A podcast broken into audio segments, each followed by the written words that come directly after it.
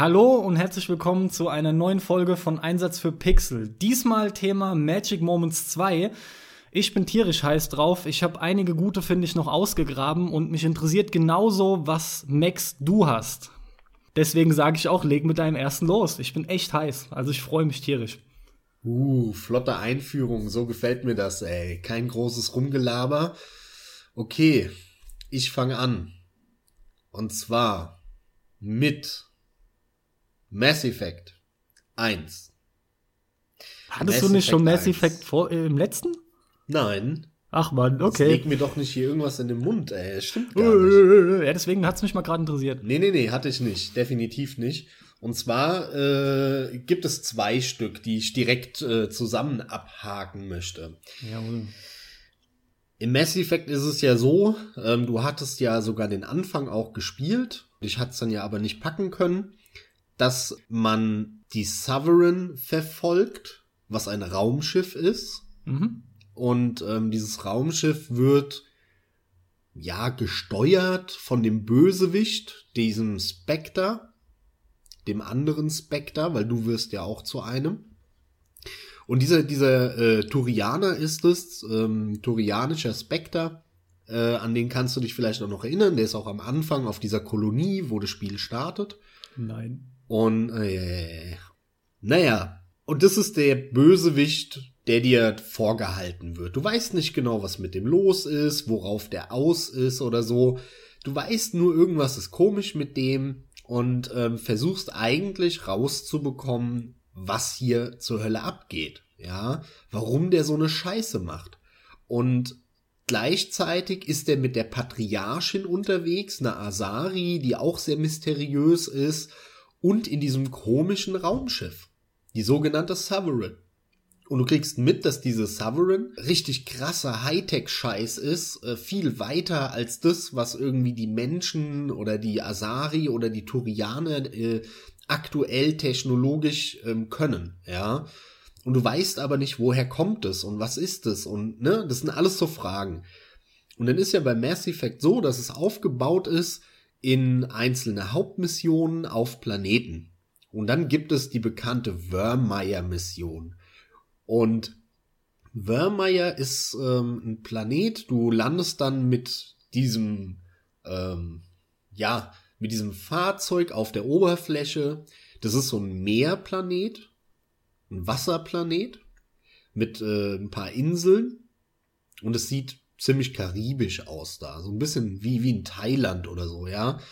Und äh, du fährst dann mit dem Fahrzeug da lang, ballerst ein paar Gegner platt bis du zu einer Base kommst am Ende. Und in dieser Basis, in dieser, in dieser Militärbasis, nee, das stimmt nicht, es ist eine Forschungsbasis. In dieser Forschungsbasis gehst du in das Büro von diesem bösen Spectre, der aber schon weg ist. Ne, du verfolgst den und bist kurz hinter ihm, der ist irgendwie raus oder weg. Und du gehst in sein Büro und dort findest du eine Kommunikationsmöglichkeit, die automatisch startet und eine Verbindung zur Sovereign aufgeht. Und das Schiff, dieses totale Hightech-Schiff, fängt auf einmal an, mit dir zu reden. Mhm. Ja, und du stehst da und, und denkst dir so, öh, krass. Und dann fängt ein Dialog an, an den sich, glaube ich, jeder Mass Effect-Spieler erinnern wird, weil rauskommt, dass in diesem Gespräch, du als ahnungsloser Typ, eigentlich stellst du nur Fragen und das Schiff mit so einer, ja, mit so einer, mit so einer geilen äh, Roboterstimme. Die ganze Szene erinnert sehr an System Shock 2, an, an wie so ein Dialog mit, mit Shodan. Musste ja. ich auch dran denken, ja. Und ähm, es kommt raus, dass das gesamte Leben in der Galaxie nur ja, das wird quasi angebaut von den Reapern. Mhm. Und, und die Sovereign ist ein Reaper. Das ist eine, eine Art technologische Lebensform. Und diese Lebensform hält organische Lebensformen für einen Zufall der Natur und ähm, ist so hoch entwickelt, nicht nur technologisch, sondern auch geistig, so soll es sein, dass sie ein eigentlich nur so ein bisschen aus Spaß und ein bisschen auch aus Nutzen die ganzen organischen Lebensformen in der Galaxie heranzüchten und dann zu einem bestimmten Zeitpunkt auch wieder austilgen, ne, so dass die die kompletten Rassen vernichten. Genau das erfährst du in diesem Dialog und deswegen erinnere ich mich so krass daran, weil ähm, du denkst halt, okay, hier geht so klassisch um Bösewicht, ne? Und, und der Bösewicht, der hat da irgendwie so ein Hightech-Raumschiff. Und dann kommt dieser Dialog und du gehst total ahnungslos dahin und das ist ja auch der, der Witz daran ist ja diese ganze Mission ist ja, weil du den, weil du diesen Bösewicht verfolgst. Und du hast die ganze Zeit diesen einen Typ im Kopf. Und dann kommst du dahin und es geht ein Dialog los, in dem du erfährst, der Bösewicht ist gar nichts. Der Bösewicht ist eine Marionette von den Reapern. Die Sovereign ist ein Reaper und das ist eine ganze Rasse. Das sind Millionen von denen. Und dieses eine scheiß Raumschiff, die Sovereign, die ist schon so verdammt stark, dass die quasi ganze Völker jetzt schon bedroht und die mit ihrer gesamten Flotte keine Chance haben gegen diesen einen Reaper. Das okay. ist aber eine ganze Rasse. Ja. Und das erfährst du da und das war ein Moment, wo ich da echt mit offenem Mund ge gehockt habe und mir gedacht habe, boah, alter, krass, ey. Ja, wie, wie, wie lösen die denn das auf? Mass Effect 3 hat gezeigt, sie lösen es scheiße auf, leider. aber, aber, aber in dem Moment damals, als es halt rauskam, 07, Bam äh, hatte ich da wirklich äh, offenen Mund und es war halt wirklich vom Gefühl her so eine so eine Shodan-Situation, die war auch toll synchronisiert, toller Effekt auf der Stimme, hat total gut reingepasst und der der Mass Effect 1 hatte halt ohnehin dieses diese Meta-Ebene. Das alles in irgendeiner Metaebene hat sich abgespielt und diese klassischen Rollenspieldinge wie der Gute, der Böse und so, das war alles so so, so witzig gemeint, so, guck mal, haben wir auch, aber eigentlich geht's hier um was richtig Ernstes, um was Großes. Hier geht's um Rassen, um, um Planetensysteme und so weiter. Und das war halt das Geile von Mass Effect 1. Und diese Szene steht so ein bisschen sinnbildlich dafür. Und das haben sie dann auch leider mit Teil 2 und 3 so ein bisschen verloren, ja. Ja, das habe ich ja auch von dir ein paar Mal schon gehört. Ich, ich finde es aber cool, dass ähm, so ein Moment so geil wirken kann, ja, und in dem Moment ist es auch erstmal egal, du machst dir keine Gedanken darüber, ach, das wird wahrscheinlich nicht gescheit gelöst und sowas, ja, weil es einfach nee, zu groß ist. Das kriegen viele Moment nicht hin, nicht. sondern eben drum, sondern der wirkt, der wirkt verdammt noch mal einfach gut, ja. Das hast du ja auch öfter in Serien, dass sowas funktioniert und dann später ja denkst du, nachher dümpelt halt jetzt alles rum und egal. Doch wieder so eine Scheißlösung, ja. ja. Ist aber egal. Magic Moment, aber durch und durch, ja, ja, das wirkt dann einfach brachial und du bist so, boah, total umgehauen. Ja, das ja, ist halt geil, halt auch so fett. geil geschrieben, ne? So, so, der, der, der redet halt so auch so herablassend über dich und deinen Menschen und so ein, das ist halt einfach super, super gemacht, ja. Und da der interessiert und, mich. Ja. Ja. ja. Ja, sag erst eins, dann kann ich auch noch fragen. Ja, ich wollte mit, mit dem zweiten von Mass Effect weitermachen, deswegen frag ruhig vorher. Wie fandest du denn zwei und drei? Nur so ein ganz kurzes, äh, mich interessiert es jetzt mal, weil ich weiß, der erste hat dich, glaube ich, insgesamt umgehauen. Generell. Also Mass Effect 1 gehört zu den liebsten Spielen, die ich habe. Ähm, mhm. Ist äh, auf jeden Fall und wird es wahrscheinlich auch immer in meiner Top 20, Top 30 aller Zeiten bleiben weil das insgesamt das Erlebnis so unfassbar genial war. Es war ein, ein, ein äh, vernünftiges Rollenspiel, ja, mit einer unglaublich geilen Welt, äh, das so viel richtig gemacht hat, so ein fantastisches Design hatte, ein Soundtrack, den ich heute noch wirklich alle paar Tage quasi höre. Jeder, der Mass Effect gespielt hat, erinnert sich an die Mucke von, von der, von der Galaxy Map zum Beispiel Hammer, Hammer. Ähm, ganz viele tolle Sachen miterlebt. Teil 2 war ehrlich gesagt meine größte Enttäuschung aller Zeiten. Ähm, was nicht, aller Zeiten? Aller Zeiten, ja. Was nicht bedeuten soll, dass es ein schlechtes Spiel ist. Aber ich hatte an Teil 2 immense Erwartungen. Immense Erwartungen. Mhm. Weil Mass Effect 1 hat so viel Ideen gehabt hatte aber dann gleichzeitig unglaublich viel Potenzial, wo es noch hätte besser werden können. Und ich habe mir halt ein Mass Effect 1 ausgemalt mit mehr Welten, ähm, ja, geileren, größeren Völker und Rassen, noch viel mehr, noch mehr äh, Nebenquests, eine längere und geilere Hauptquest und und und. Ich wollte quasi, hab mir äh, gewünscht und vorgestellt, Mass Effect 1 in größer, besser, geiler. Und was ich bekommen habe, war ein Third-Person-Shooter mit Rollenspielelementen, in dem nicht die Kritikpunkte verbessert wurden, sondern die Ursache für die Kritik einfach gelöscht wurde, die Funktion. Also okay. alle haben sich halt beschwert, zum Beispiel, dass man mit dem, mit dem Fahrzeug, dass die Welten, wo man landen kann, sehr kahl sind und langweilig. Mhm, und dann habe ich natürlich mich so darauf gefreut, jetzt geilere Welten zu sehen, wo man mit dem Fahrzeug, die haben das halt komplett rausgenommen, das Echt? Fahrzeug ersatzlos einfach. gestrichen, einfach raus. Es gab dann ein DLC, wo es dann eine lange große Mission gab mit einem Fahrzeug, aber in Mass Effect 2 Hauptspiel gab es kein Fahrzeug, mit dem du landen konntest irgendwo, weil alle darüber rumgemeckert haben. Und dann statt besser zu machen, haben sie das Fahrzeug halt rausgenommen. Boah, das und, ist und all solche. Sachen, ja, und dann hast du halt ein, ein, ein gestreamlinedes Spiel bekommen, einen gestreamlineden Third-Person-Shooter, der für einen Adventure-Rollenspiel Third-Person-Shooter schon ganz gut war. Ja, ich, das ist kein schlechtes Spiel, aber es war halt meine größte Enttäuschung aller Zeiten. Ja, klar, der mit dem Auftakt vom Einser, natürlich. Und Teil 3, da wusste ich dann, was ich bekomme. Da war mir klar, das wird dann wieder so ein Third-Person-Shooter mit ein bisschen Rollenspielgedönse. Werde ich mir holen, werde ich meinen Spaß mit haben und so war es auch bei dem Ganzen, auch wenn das Ende nicht toll war, äh, habe ich kein Problem mit, weil ich vorher mit Mass Effect 3 30 Stunden Spaß hatte. Also scheiß auf die letzte Stunde Ende, ja. Klar, die hätte geiler sein können, absolut ist ein, einer der Kritikpunkte. Nichtsdestotrotz war es kein schlechtes Spiel.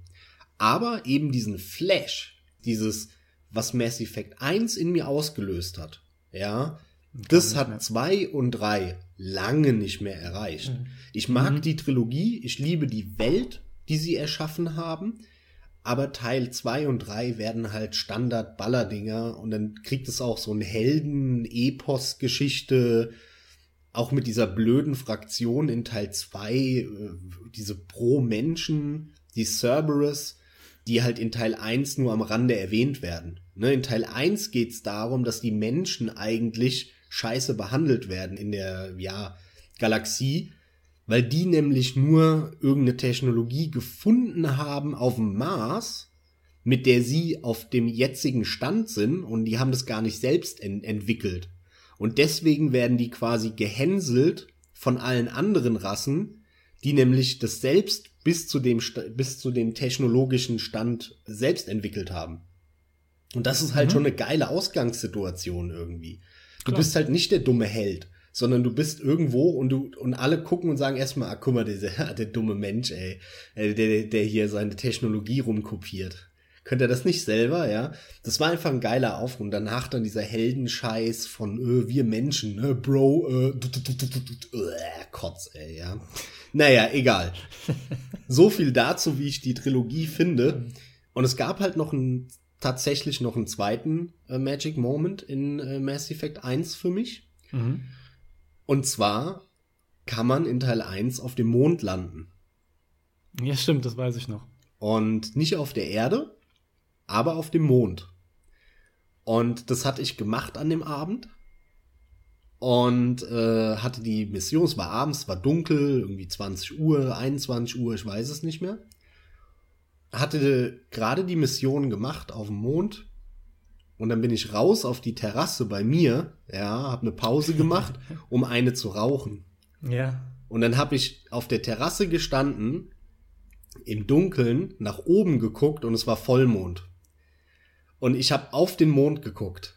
Ja, und ich war drei Minuten vorher im Spiel auf dem Mond und habe auf die Erde geguckt. Ja, okay, sehr Und das gut. war so ein geiler Moment, den werde ich nie vergessen. Ja, in dem Moment erweitert sich dein Horizont und du denkst dir, ey, Mond, Erde, lustig, ja, komm, gib mir den nächsten Schritt, ja, äh, an, an Horizonterweiterung. Mhm. Ähm, das war ein richtig geiles Gefühl. Also das werde ich auch nicht vergessen. Sau cool. Magic Moment außerhalb des Spiels durch jeniges ausgelöst. Durch das Spiel, geil, genau. Ey. Sau cool. Ja. Ja, das ist wirklich fett, auf jeden Fall. das, das ist echt nice, ja. Das sind meine zwei Magic Moments, die ich nie vergessen werde. Das Gespräch auf Wörmeier und der Mondeffekt. Der Mondeffekt. Das wusste ich auch noch gar nicht. Ja, ich bin mal gespannt, ey, wie wir uns noch überraschen.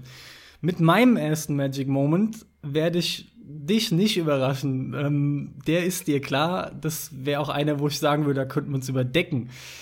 Der ist nämlich aus äh, einem mir sehr, sehr lieben Spiel, und zwar Max Payne 1. Jo. Das kam 2001 raus und ist das zweite Spiel vom finnischen Entwicklerteam Remedy Entertainment gewesen. Die haben vorher ein Death Rally gemacht. Ja. Das habe ich aber tatsächlich mir noch nicht mal in einem Video angeschaut oder so weil Remedy kam irgendwie für jeden mit Max Payne. Bam. Ja, ja, das, das Spiel das, das war auf einmal da. War total unbekannt. Es war nicht, nicht genau. besonders bekannt. Und das Spiel war auf einmal da und es sah unglaublich gut aus mit den Texturen, ja. die es hatte, hatte Hammer Partikeleffekte und gleichzeitig hat es auch noch die Bullet Time im Spiel eingeführt, ja. Ähm, Matrix-mäßig im Prinzip, wo halt eben die Zeit verlangsamt wird, nur du selber nicht. Du kannst dann halt eben, während die Gegner und alles äh, um dich herum sich in ja, quasi Zeitlupe bewegt, kannst du noch in Ruhe zielen. Und ähm, dann werden auch die Kugelflüge immer so geil dargestellt, ja, dass du der Kugel mit der Kamera noch hinterherfliegst und den Treffer genau siehst.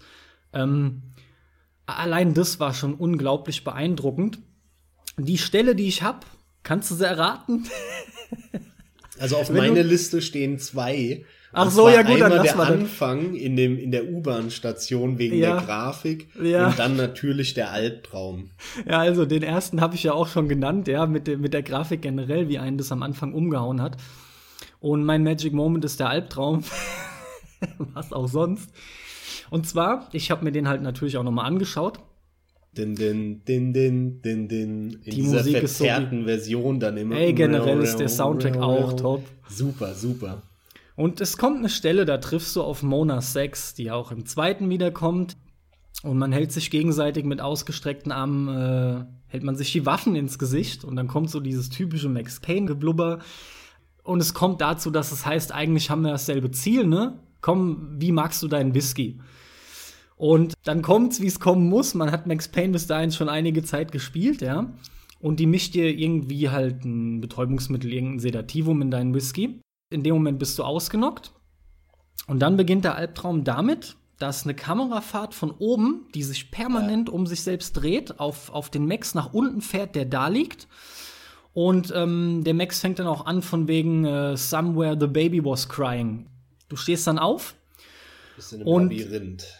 Genau, und dann hast du so ein so labyrinthartige Korridore vor dir, die sich auf einmal in Echtzeit mit einem geilen Kameraeffekt in die Weite strecken. Und zwar wirklich sauweit. Ah, ich wusste mal, wie der Effekt heißt. Dieser Effekt, dass du halt quasi mit der Kamera genau. zurückfährst, aber ranzoomst. Ja, ich hab's mir auch nicht gemerkt. Kriegt es da, da gibt's einen Namen für, ich komme nicht drauf. Ja, klar, aber ich komme auch nicht mehr drauf. Dafür weiß ich, dass chromatische Aberration der Scheiß Effekt ist mit den Farbabstufungen, ja, die du zum ja. Beispiel in einem, in einem Bloodborne siehst und in einigen Spielen momentan. Egal, die Korridore strecken sich und ähm, du übernimmst die Kontrolle und läufst los. Du hörst das Baby schreien und und die Frau, generell, die Frau, glaube ich. Ja, warte, warte, auch, ja, ja, klar. Unterbrech mich nicht jetzt als in meinem Fluss, ey. Das ist so gut. Ähm, die, die Laufgeschwindigkeit ist total langsam.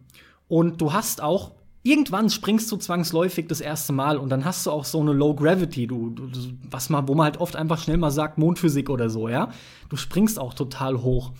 Und während du dann durch diese, durch dieses Labyrinth an ellenlangen Korridoren läufst, hörst du als Baby und genau Frauengeschreie und Frauenstimmen, die dann, die dann jammern, Max, no, please, Max, why und so weiter und so fort.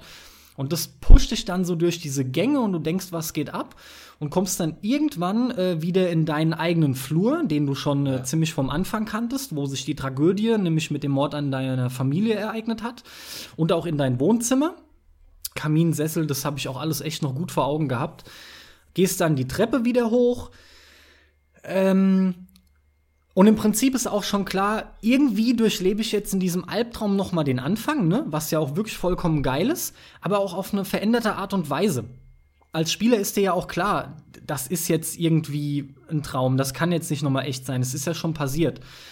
Und du bist dann auch im Bad, da wird die Tür sogar mit aus dem Nichts auftauchenden Brettern vernagelt. Ein cooler Effekt, wie die Scheibe der Dusche nebendran kaputt geht. Ja. Ist echt alles sehr geil gemacht. Du wirst nämlich auf andere Art und Weise wieder auf denselben Weg, den du auch ganz am Anfang nehmen musstest, gelotst.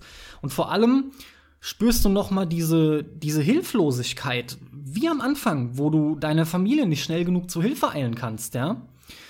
Und genau in dem Moment, wo eigentlich der Punkt kommt, wo du den Raum des Babys betrittst, kommst du an einen schmalen Blutpfad. Das ist einfach nur, das sind so schmale Pfade, wirklich total schmal, ich würde sagen einen Fuß breit. Und äh, der Raum um dich herum ist rabenschwarz und es regnet Bluttropfen noch von oben aus diesem, in dieses Schwarze rein. Und auch das ist halt wieder ein Labyrinth. Du kannst springen, die Pfade enden teilweise, du musst rüberhüpfen, alles in diesem, wie gesagt, Low Gravity. Da gehst du durch, permanent dieses Geschreie und dann kommst du irgendwann im Zimmer ja, gut, vom der Baby Schnack, halt Der noch Schnack, an. Äh, bevor du jetzt weiterredest, der Schnack ist ja, dass du nur so fünf Meter weit gucken kannst und überhaupt nicht weißt, welche, welche Blutspur jetzt zum Ende führt. Nur dann musst du ja permanent irgendwo der Blutspur folgen und dann merkst du, ah, scheiße, die hört irgendwo mitten im, im Dunkeln auf. Dann musst ja, du, du wirst da durchgejagt, du musst dir das alles anhören es, und. Ich finde es eigentlich total beeindruckend, weil wenn ich an Max Payne denke, habe ich sofort diese Szene vor Augen, wie ich da in diesem Dunkeln dieser roten Blutspur folge ja. und, und äh, das alles so in Zeitlupe wabernd, wie so ein LSD-Trip abläuft und sowas. Dabei finde ich im, im Nachhinein, wenn ich das sehe, finde ich das eigentlich relativ unspektakulär aber ich, das hat sich in meinen Kopf eingebrannt. Äh, ich krieg das nicht mehr raus. Aber das hat auch seine absolute Berechtigung. Zum einen darf man nie vergessen, diese Momente entstehen ja immer im Hier und Jetzt, wo das Spiel dann auch wirklich gewirkt hat zu dem Zeitpunkt. Zum Zeit, sowas, Zeitgeist dann, klar. Ganz genau. Sowas verblasst natürlich auch öfter mal. Diese Momente können unter Umständen gar nicht mehr so hergestellt werden, Jahre später. Und zum anderen was alles vorher schon passiert ist und die Art und Weise, wie dieses Film Noirartige und dieses harte, mhm. düstere so rüberkommt, ja. das ist einfach so gut. Und das darf man halt auch nicht unterschlagen, wir waren noch jünger. Obwohl das ein kleiner Punkt ist, denn grundsätzlich, das hat gezogen ohne Ende. Ja, und du hast es halt, wie gesagt, nochmal durchlebt. Und na klar, irgendwann am Ende dieses, dieses Pfades, dieses Blutpfades, kommst du dann ins Babyzimmer, ja. Ähm, wie war das? Vorm Babyzimmer liegt nämlich dann auch, äh, nach dem Babyzimmer liegt dann nämlich auch das Schlafzimmer. Aber interessant finde ich, und das hatte ich nicht mehr im Kopf, fand ich jetzt aber noch mal geil zu sehen, ins Babyzimmer rein und ähm, im umgeworfenen Bett, ja, was eigentlich leer ist, siehst du dann ganz kurz noch mal dein Baby liegen, was auch noch mal ja. zuckt. Das ist echt ziemlich hart. Und das sind irgendwie nur ein paar Frames. Du gehst weiter und du weißt ja im Prinzip, was kommt. Du weißt genau, wenn du die Tür zum Schlafzimmer öffnest und dann siehst du, wie deine Frau erschossen wird. Und ähm, diesmal ist es aber so, dass du vor dem Betreten des Schlafzimmers hast du noch einen Schreibtisch und ein Tagebuch noch von deiner Frau. Und da kannst du dann noch mal nachlesen, dass die über das Projekt Valhalla was gelesen hat, ein Bericht von der Armee war das, weil die halt im Krankenhaus gearbeitet hat sie wollte es dir auch eigentlich mitteilen, aber du hast die irgendwie so abgewimmelt und hattest halt keine Zeit für die, ja. Ich, da kann ich mich überhaupt nicht mehr dran erinnern. Konnte ich, konnte ich auch nicht, deswegen war das jetzt halt was, was ich nochmal nachgeschaut hatte. Ich find's aber sehr geil, weil dann gehst du ins Schlafzimmer und obwohl du weißt, was passiert, zeigen sie es nur mit der Kamera auf dich gerichtet, hm, wie du einfach noch ja. schießt und du hörst aber nur Murderer, you killed her und du weißt aber genau, was passiert war, ja. Und damit endet dann auch der Traum, ja, dieser Albtraum. Aber die Tatsache, wie das rüberkommt, wie das wirkt, dass die dich das nochmal erleben lassen, auf eine andere Art und Weise und du wirst wirklich nochmal überrascht und total geflecht. LSD-Trip hat es auch ganz schön beschrieben, ja. Das ist ein unglaublich geiler Moment gewesen und der ist auch gar nicht allzu lang, dieser Moment, ja. Oder nee, weil es halt klingt Minuten wie ein Level, so, aber ich würde auch sagen, ja. So fünf Minütchen und gut ist. Und aber wie intensiv diese fünf Minuten sind. Das Ding ist, damals waren halt Videospiele überhaupt nicht so so atmosphärisch, so so, dass die eine Atmosphäre hatten zum Schneiden. Da waren damals gab es ja vor allem noch noch eigentlich so reine Spielmechanik-Spiele und sehr wenig Geschichten und wenn dann waren es eher so interaktive Bücher, ja, so wie ein Baldur's Gate oder ein Planescape Torment, wo du dann einfach nur das sind Bücher, ja, Da, da, da, da wird ja nichts präsentiert groß, sondern du liest einfach nur irgendwas.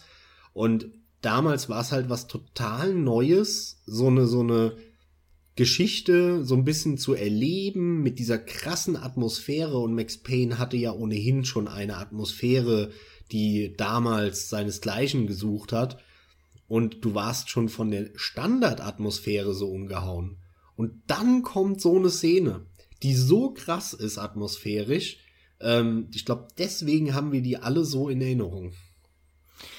Generell war dieses ganze Spiel und ist immer noch. Dieses Spiel kann ich uneingeschränkt empfehlen. Ich würde behaupten, Bock macht er alle Male noch. Das Gameplay funktioniert so gut. Der ja. ist so toll erzählt, ernsthaft. Das ist ein geiles Ding. Der erste hat halt noch diesen Humor. Jeder, ich weiß noch, jeder hat sich immer drüber unterhalten, wie, wie grenzdebil der Max Payne in der Fresse aussieht, ja, obwohl das ja, obwohl das ja, das ist ein Fun Fact, die meisten dürften es halt aber wissen, dass ja Sam Lake, irgendwie einer der Führenden von Remedy, ja, dass der äh, sein Gesicht dem Max Payne im ersten Teil geliehen hat. Sau gut, diese Fresse von dem. Ja, ja. Ja, ja kann Und es sah halt ich nur unheimlich geil aus, wirklich. Kann ich nur teilen, die Erfahrung. Max Payne, grandioses Spiel. Damals zu seiner Zeit fantastisch. Fantastisch. Ganz geiler Moment, echt. Denke Ja. denk ich übrigens immer gleichzeitig dran äh, äh, an, an Series Sam 1. Sehr gut. Weil ich Max Payne 1 und Series Sam 1 äh, beide von einem Kumpel bekommen habe. Na cool, auf ja. eine nicht ganz legale Art und Weise damals, 2001. Ja, was sonst? ich hab Max Payne legal gehabt, ey. Ey, heute würde ich es mir so wünschen. Ich, das ist was, was mir echt in meiner Sammlung noch fehlt. Das muss ich mir echt. Ich wollte gerade sagen, was holen, ist denn damit ja. eigentlich? Den kriegt man doch ohne Probleme und der ist ja auch vom Index runter. Ja, ja. Gibt's Ähm, den? Ich ich- habe echt nicht geguckt, aber ich habe Ja, den gibt's schon. Ich äh, habe mal bei eBay nachgeschaut, wie die Preise sind. Ich hätte dann halt auch gern die richtige Version Genau, und nicht genau. irgend so eine Green Pepper Variante oder sowas. Ähm, schwankt total, aber Max Payne ist halt die Nachfrage relativ groß. Allein schon für Sammler, ja, wie mich oder so, die das dann gern fürs Regal haben wollen. Generell muss man irgendwie auch bei, bei Remedy denke ich schon immer dran. Das ist für mich so ein tolles Entwicklerstudio, ne? Also im Prinzip machen die, die machen ja so wenig, aber die Dinge sind in meinen Augen so gut. Da kam ja nicht viel. Ja, über Alan Wake lässt sich streiten. Es ist ein gutes Spiel, aber äh, die großen Wow-Effekte oder Momente von einem Max Payne, die fehlen in Alan Wake Ja, schon das komplett. stimmt, aber ja. da, also gut, das wäre wahrscheinlich auch so geblieben, aber den halte ich ja immer noch zum Nachteil, dass das auf der 360 rauskommen musste. Da hat das Ja. Spiel, finde ich, echt ein bisschen drunter gelitten. Ne, sie sind halt zum Microsoft-Studio geworden mittlerweile und an diesem Quantum Break, wo die jetzt im Moment sitzen, da hat man ja jetzt auch die letzten zwei Jahre seit der Ankündigung und ein, zwei Trailern nix mehr von gehört. Es ist total ruhig darum geworden. Jetzt irgendwie wieder ein bisschen was in letzter Zeit. Ich bin mal gespannt, was daraus wird. Ja. Äh, ich auch. Und ähm, trotzdem verdrücke ich da so ein kleines Tränchen, weil, weil ich hätte das Ding gern, ja. Aber Ah. mir kommt keine Xbox One ins Haus. Mal abwarten. Mal abwarten. Gut, dann mache ich weiter mit meiner Nummer zwei. Ja, ich bitte darum. Und ich bleib mal ganz, ganz aktuell. Und zwar relativ, also relativ aktuell.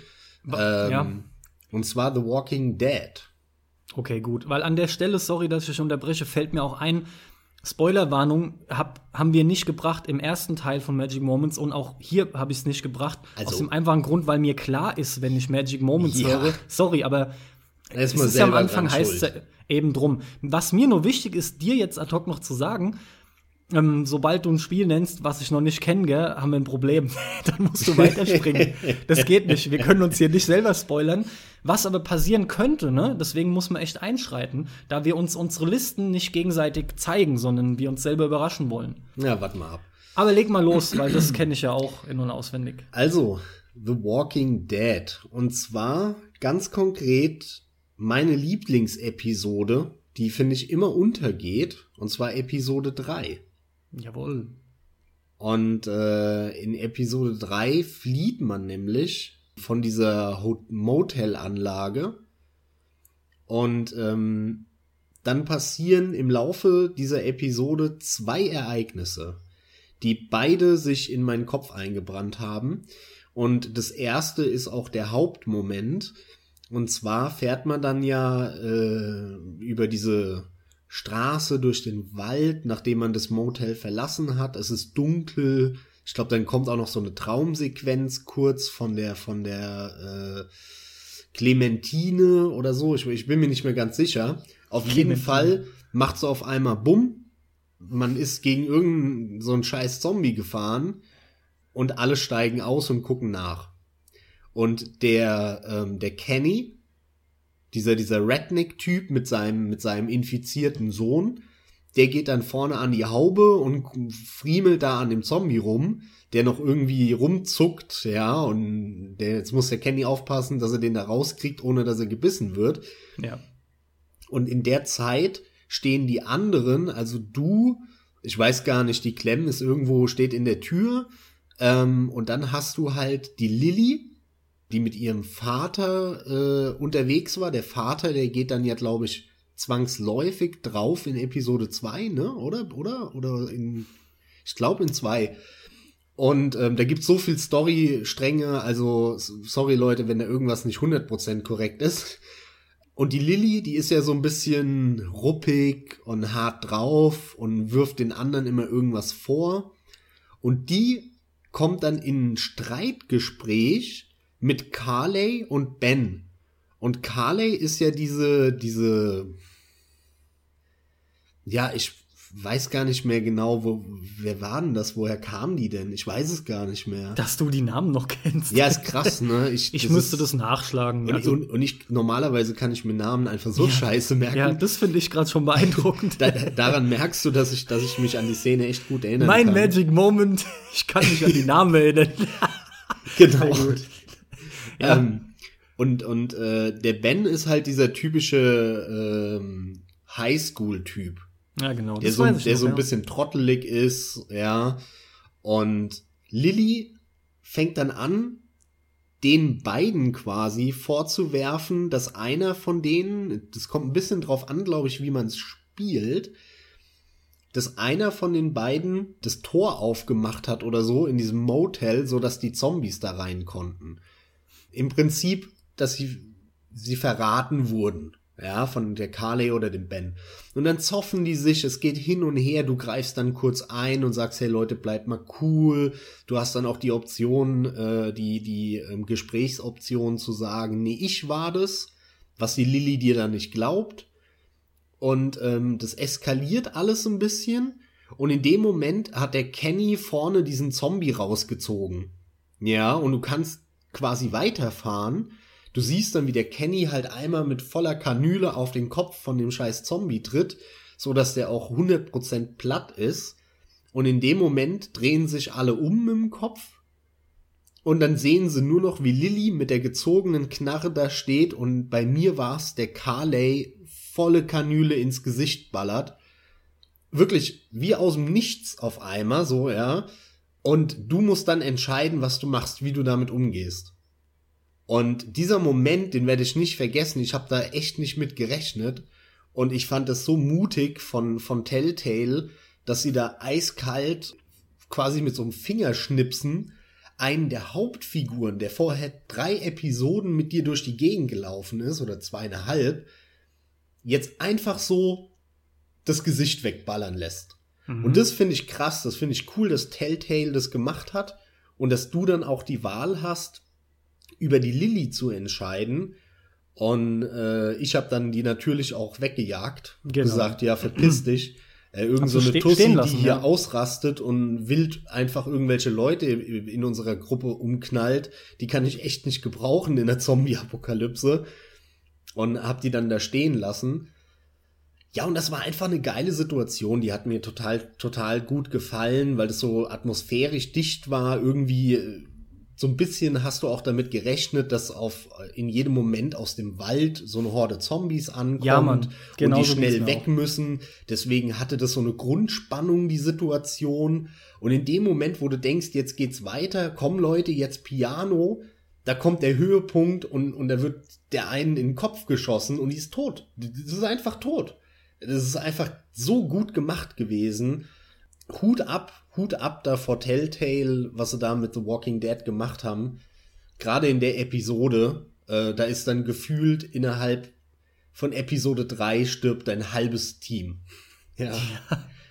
Plötzlich und man hat sowas so selten in Spielen und ja, man traut es auch Spielen echt gar nicht mehr zu und dann noch mit der Möglichkeit, da konntest du wirklich eine Entscheidung treffen.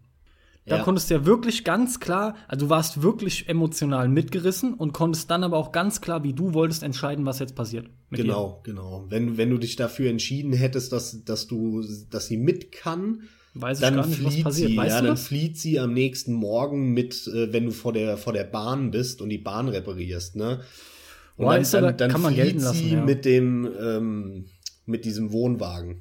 Gut, sie wird natürlich rausgenommen weg. aus dem weiteren Storyverlauf. Genau. Okay, ist schon simpel, aber ist doch vollkommen in Ordnung. Ist doch vernünftig dann äh, abgeschlossen. Die dreht es halt ist, eher genau. am Rad und. Es ja, ist vollkommen in Ordnung und du hast dich ja trotzdem entschieden und äh, ja. Genau. Also das finde ich auch vollkommen in Ordnung. Der, der Moment, wie gesagt, der ist mir echt hängen geblieben. Das war so eine geile Grundspannung und ich habe null damit gerechnet und dann noch selbst zu entscheiden, wie man weitermacht und da hat einfach alles gestimmt, ja. Und äh, der, der, der zweite Moment in Episode 3 ist der Sohn von Kenny. Wenn du entscheiden ja. kannst, äh, was du mit dem Sohn machst. Mhm, äh, der dann, ähm, du gehst dann ja zur Seite in den Wald mit dem Kenny und seinem Sohn. Und äh, der Sohn, der ist schon voll am Rumkrächzen und ist quasi schon äh, ein Zombie. Und ähm, das war auch ein richtig, richtig krasser Moment, weil du ja zum, zum Kenny, zu seiner Frau und zu dem Sohn so eine gewisse Beziehung aufgebaut hast. Und du wusstest die ganze Zeit, ja, wie soll ich sagen, nee, du wusstest nicht, dass es zu dieser Entscheidung kommt, weil du immer so damit gerechnet hast, die Entscheidung nehmen mir die Entwickler ab. Ja, irgendwas passiert und der Sohn ist weg. Oder er stirbt oder, oder was weiß ich was. Aber nein, die Entwickler ziehen es durch oder die Storywriter ähm, und sie überziehen das so mit, bis du dich entscheiden musst. Und du jetzt sagen kannst, was machst du. Und das fand ich ganz geil. Ähm, ich habe mich da dann auch dafür entschieden, habe gesagt, Kenny, hau ab, dreh dich um und äh, hab den, dem, dem äh, Sohn dann eine Kugel verpasst das war auch ein cooler Moment, auch dann dieser Cut.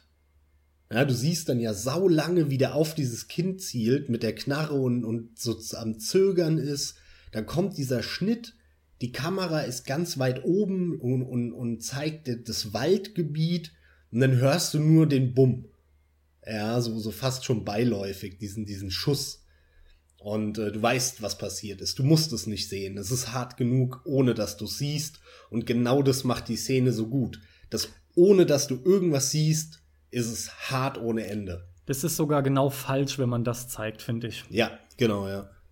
Es muss genauso gut vorbereitet werden, dass das dann, dass der Rest in deiner Fantasie eigentlich sogar noch bitterer wirkt. Du weißt sowieso, was passiert. Und ja, genau. das zu zeigen ist einfach nur simpel. Und in dem Moment wäre es auch irgendwie nur Gewaltgeilheit oder so, ja. Es ist Quatsch. Ja, ja, deswegen The Walking Dead wirklich fantastisches Spiel. Also das wird eh jeder, der hier zuhört, gespielt haben, aber wenn es irgendeiner nicht gespielt hat, zockt's. Zock, zock, zock. Also die beiden Momente, die habe ich auch noch im Sinn. Ziemlich klar sogar, ja. Ja. Nur mit den Namen hätte ich es jetzt nicht mehr hinbekommen. Aber, ah ja, dafür guckt man unter Umständen noch mal nach und so. Ja, Mann. Super Momente. Ach, das macht auch Spaß echt dir zuzuhören und sich dann selber noch mal dran erinnern zu können, das ist sehr geil, ja. ja, dann hau so mal. So wird's dir auch in meinem zweiten. Genau, genau, hau mal raus. Kommt echt mein zweiter erst. so wird's dir auch in meinem zweiten gehen. Ähm, Dark Souls. Von From Software, echt? Oktober 2011 veröffentlicht. Wie echt? Sagt mir gar nichts, das Spiel. Dark Souls. Dark nicht. Souls ist äh, ein totaler Überraschungshit gewesen. Ähm, wo ich dir ein halbes Jahr vorgehalten habe, Alter, spiel das Spiel, spiel das Spiel, spiel das Spiel. Und dann hast du es gespielt und wir haben alle drei Tage telefoniert und äh, wenn's langt, ja. Wie geil es ist. Ja. Kein Wunder. Dem vorangehend war ja auch, dass äh, wir beide irgendwie den Hype mitbekommen hatten von Demon's Souls, dem, dem Vorgänger quasi. Und den haben wir dann auch spielen wollen. Du hast ihn zwar irgendwie einige Zeit später dann auch gespielt, also eher ein Jahr oder zwei später, weiß nicht. Deutlich später auf jeden Fall. Nee, nee, aber nee, uns nee, beide. nee, nee, nee, nee. Wir du hast den nicht durchgespielt ja, beim ersten Mal. Wir haben den ja beide dann bekommen und auch beide tatsächlich relativ direkt dann, als wir ihn hatten, gespielt. Ich habe ihn dann länger gespielt als du, aber auch das- nicht durch. Genau, Funk ist nämlich bei Und, beiden nicht ähm, übergesprungen. Und dann, genau, das hat uns beide irgendwie nicht so richtig packen wollen. Und dann habe ich mir Dark Souls geholt, ähm, ein Jahr nachdem es raus war. Wo ich auch lange gezögert habe, aber es hat mich irgendwie geil gemacht und ich wollte es zocken. Und äh, habe dann Dark Souls gespielt und war hin und weg. Ne, so war's. Und dann habe ich So im war's, Zuge ja. von Dark Souls dann einerseits dich belatschert und gesagt, Alter, musst du dir holen, das ist die, die Erfüllung, sowas hast du seit zehn Jahren wahrscheinlich nicht mehr gespielt oder gehabt. so war es auch, ja. Und auf der anderen Seite, weil ich dann nicht genug bekommen konnte, habe ich dann, als ich es dann viermal durch hatte, Dark Souls, ähm, ich habe ja einen Speedrun gemacht und dreimal neu angefangen. Ja. Und im- beim, beim vierten Run, also beim, nee, stimmt, stimmt nicht. Doch, genau, beim, beim vierten Run habe ich äh, das Add-on gespielt dann in Dark Souls. Ah, den, ja, den ja. DLC, der dann echt brutal schwer war, ey. Alter. Sau gut, ey. Ähm, dieser letzte Scheißboss, der die ganze Zeit rumhüpft da, ey, der hat mich verrückt gemacht. Und, ähm, und danach, äh, weil ich nicht genug bekommen habe, habe ich dann Demon Souls angefangen. Und habe das dann noch zweimal durchgespielt. Ja, genau. Da hast du gemeint, den könnte ich halt doch auch jetzt äh, rückblickend noch mal spielen dann, ne? Ja, ja, weil Wäre wär schon in Ordnung. Vor allem irgendwie so rum wäre es dann besser. Ne? Erst Dark Souls und wenn man da dann Narren dran gefressen hat und weiß, Genau. was diese Spiele können und was so kommt, dann kann man auch noch mal die leicht veränderte Mechanik spielen und funktioniert dann aber auch sehr gut. genau, genau. Ja, ähm, der Moment, äh, von dem ich jetzt kurz erzählen will, ist die Ankunft in Arno Londo. Ich habe echt, also im Prinzip besteht das Spiel für mich andauernd aus geilen Momenten. Dieses Spiel ist eh schlecht weg. Tatsächlich hatte ich seit locker zehn Jahren, ich glaube, nicht wirklich nicht mehr sowas gespielt, ja, oder irgendein Spiel, was mich so beeindrucken konnte Ja. und was mal wieder einfach ein richtiges Spiel war. Ich weiß noch, wie ich lange rum bin und habe echt gesagt, alles, was auf dem Markt ist, sind überhaupt keine Spiele. Das ist alles scheiße. So übertrieben habe ich da drauf reagiert, weil Dark Souls hast du, glaube ich, auch immer nett so ausgedrückt. Das ist so ein richtig derber Stinkefinger ins Gesicht von, von, den, von allen gewesen, allen anderen Entwicklern, die Absolut, ja. die meisten, die einfach nichts auf die Kette gekriegt haben und nämlich in der Regel heute nach wie vor einfach irgendwie da ihr Geld machen, kein Risiko eingehen und nicht verstehen, was im Kern ein Spiel eigentlich ausmacht. Was ein Spieler auch braucht mit den ganzen Belohnungen, mit den Erfolgen. Ja. Wie man durch eine Welt was rüberbringen kann. Das, ähm, das ist ein weiterer Punkt. Die Leute, du hast am Anfang immer gehört, es ist so unheimlich bockschwer. Dark Souls ist fordernd, aber Dark Souls ist, weiß nicht, ich, ich tue mich mittlerweile eher damit schwer, dieses Spiel ultra schwer zu nennen. Denn ich finde, dass dieses Spiel, das ist gar nicht so ultra schwer, sondern es ist ganz einfach so, dass es dazugehört, dass du tatsächlich stirbst. Das hat man ja auch schon so oft gehört. Aber das ist einfach nötig aufgrund der Lernkurve. Ah, ja, gemixt. Also da muss ich kurz einhaken, es ist gemixt. Ähm, Es natürlich gibt auch ein ist paar das, unfaire Stellen leider, ja. Genau, na, natürlich ist es wesentlich schwerer als nahezu alles andere, was es auf dem Markt gibt, bis auf ein paar Indie-Ausnahmen oder so. Und ähm, wie du schon sagst, es gibt in jedem Souls-Spiel einige Stellen, die sind richtig unfair. Die sind bewusst unfair gemacht. Du hast gar keine Chance, da auszuweichen oder so, nur wenn du weißt, was kommt. Das heißt, Ja. du musst erstmal draufgehen, um danach die Chance ha zu haben, auszuweichen. Genau. Und es gibt auch Bosse, wie diesen, äh, ich, ne- wie heißt der, dieser Ziegendämon da in, Ach in ja, Dark Souls. ja, ja. ja mit wo du den in zwei, diesem- von den zwei Hunden begleitet. Genau, dieser, dieser Typ mit diesem Ziegenkopf oder so, oder mit, ja, ja. Mit, mit zwei Hunden in einem relativ kleinen Raum, wo links Boah. hinten eine Treppe hochgeht.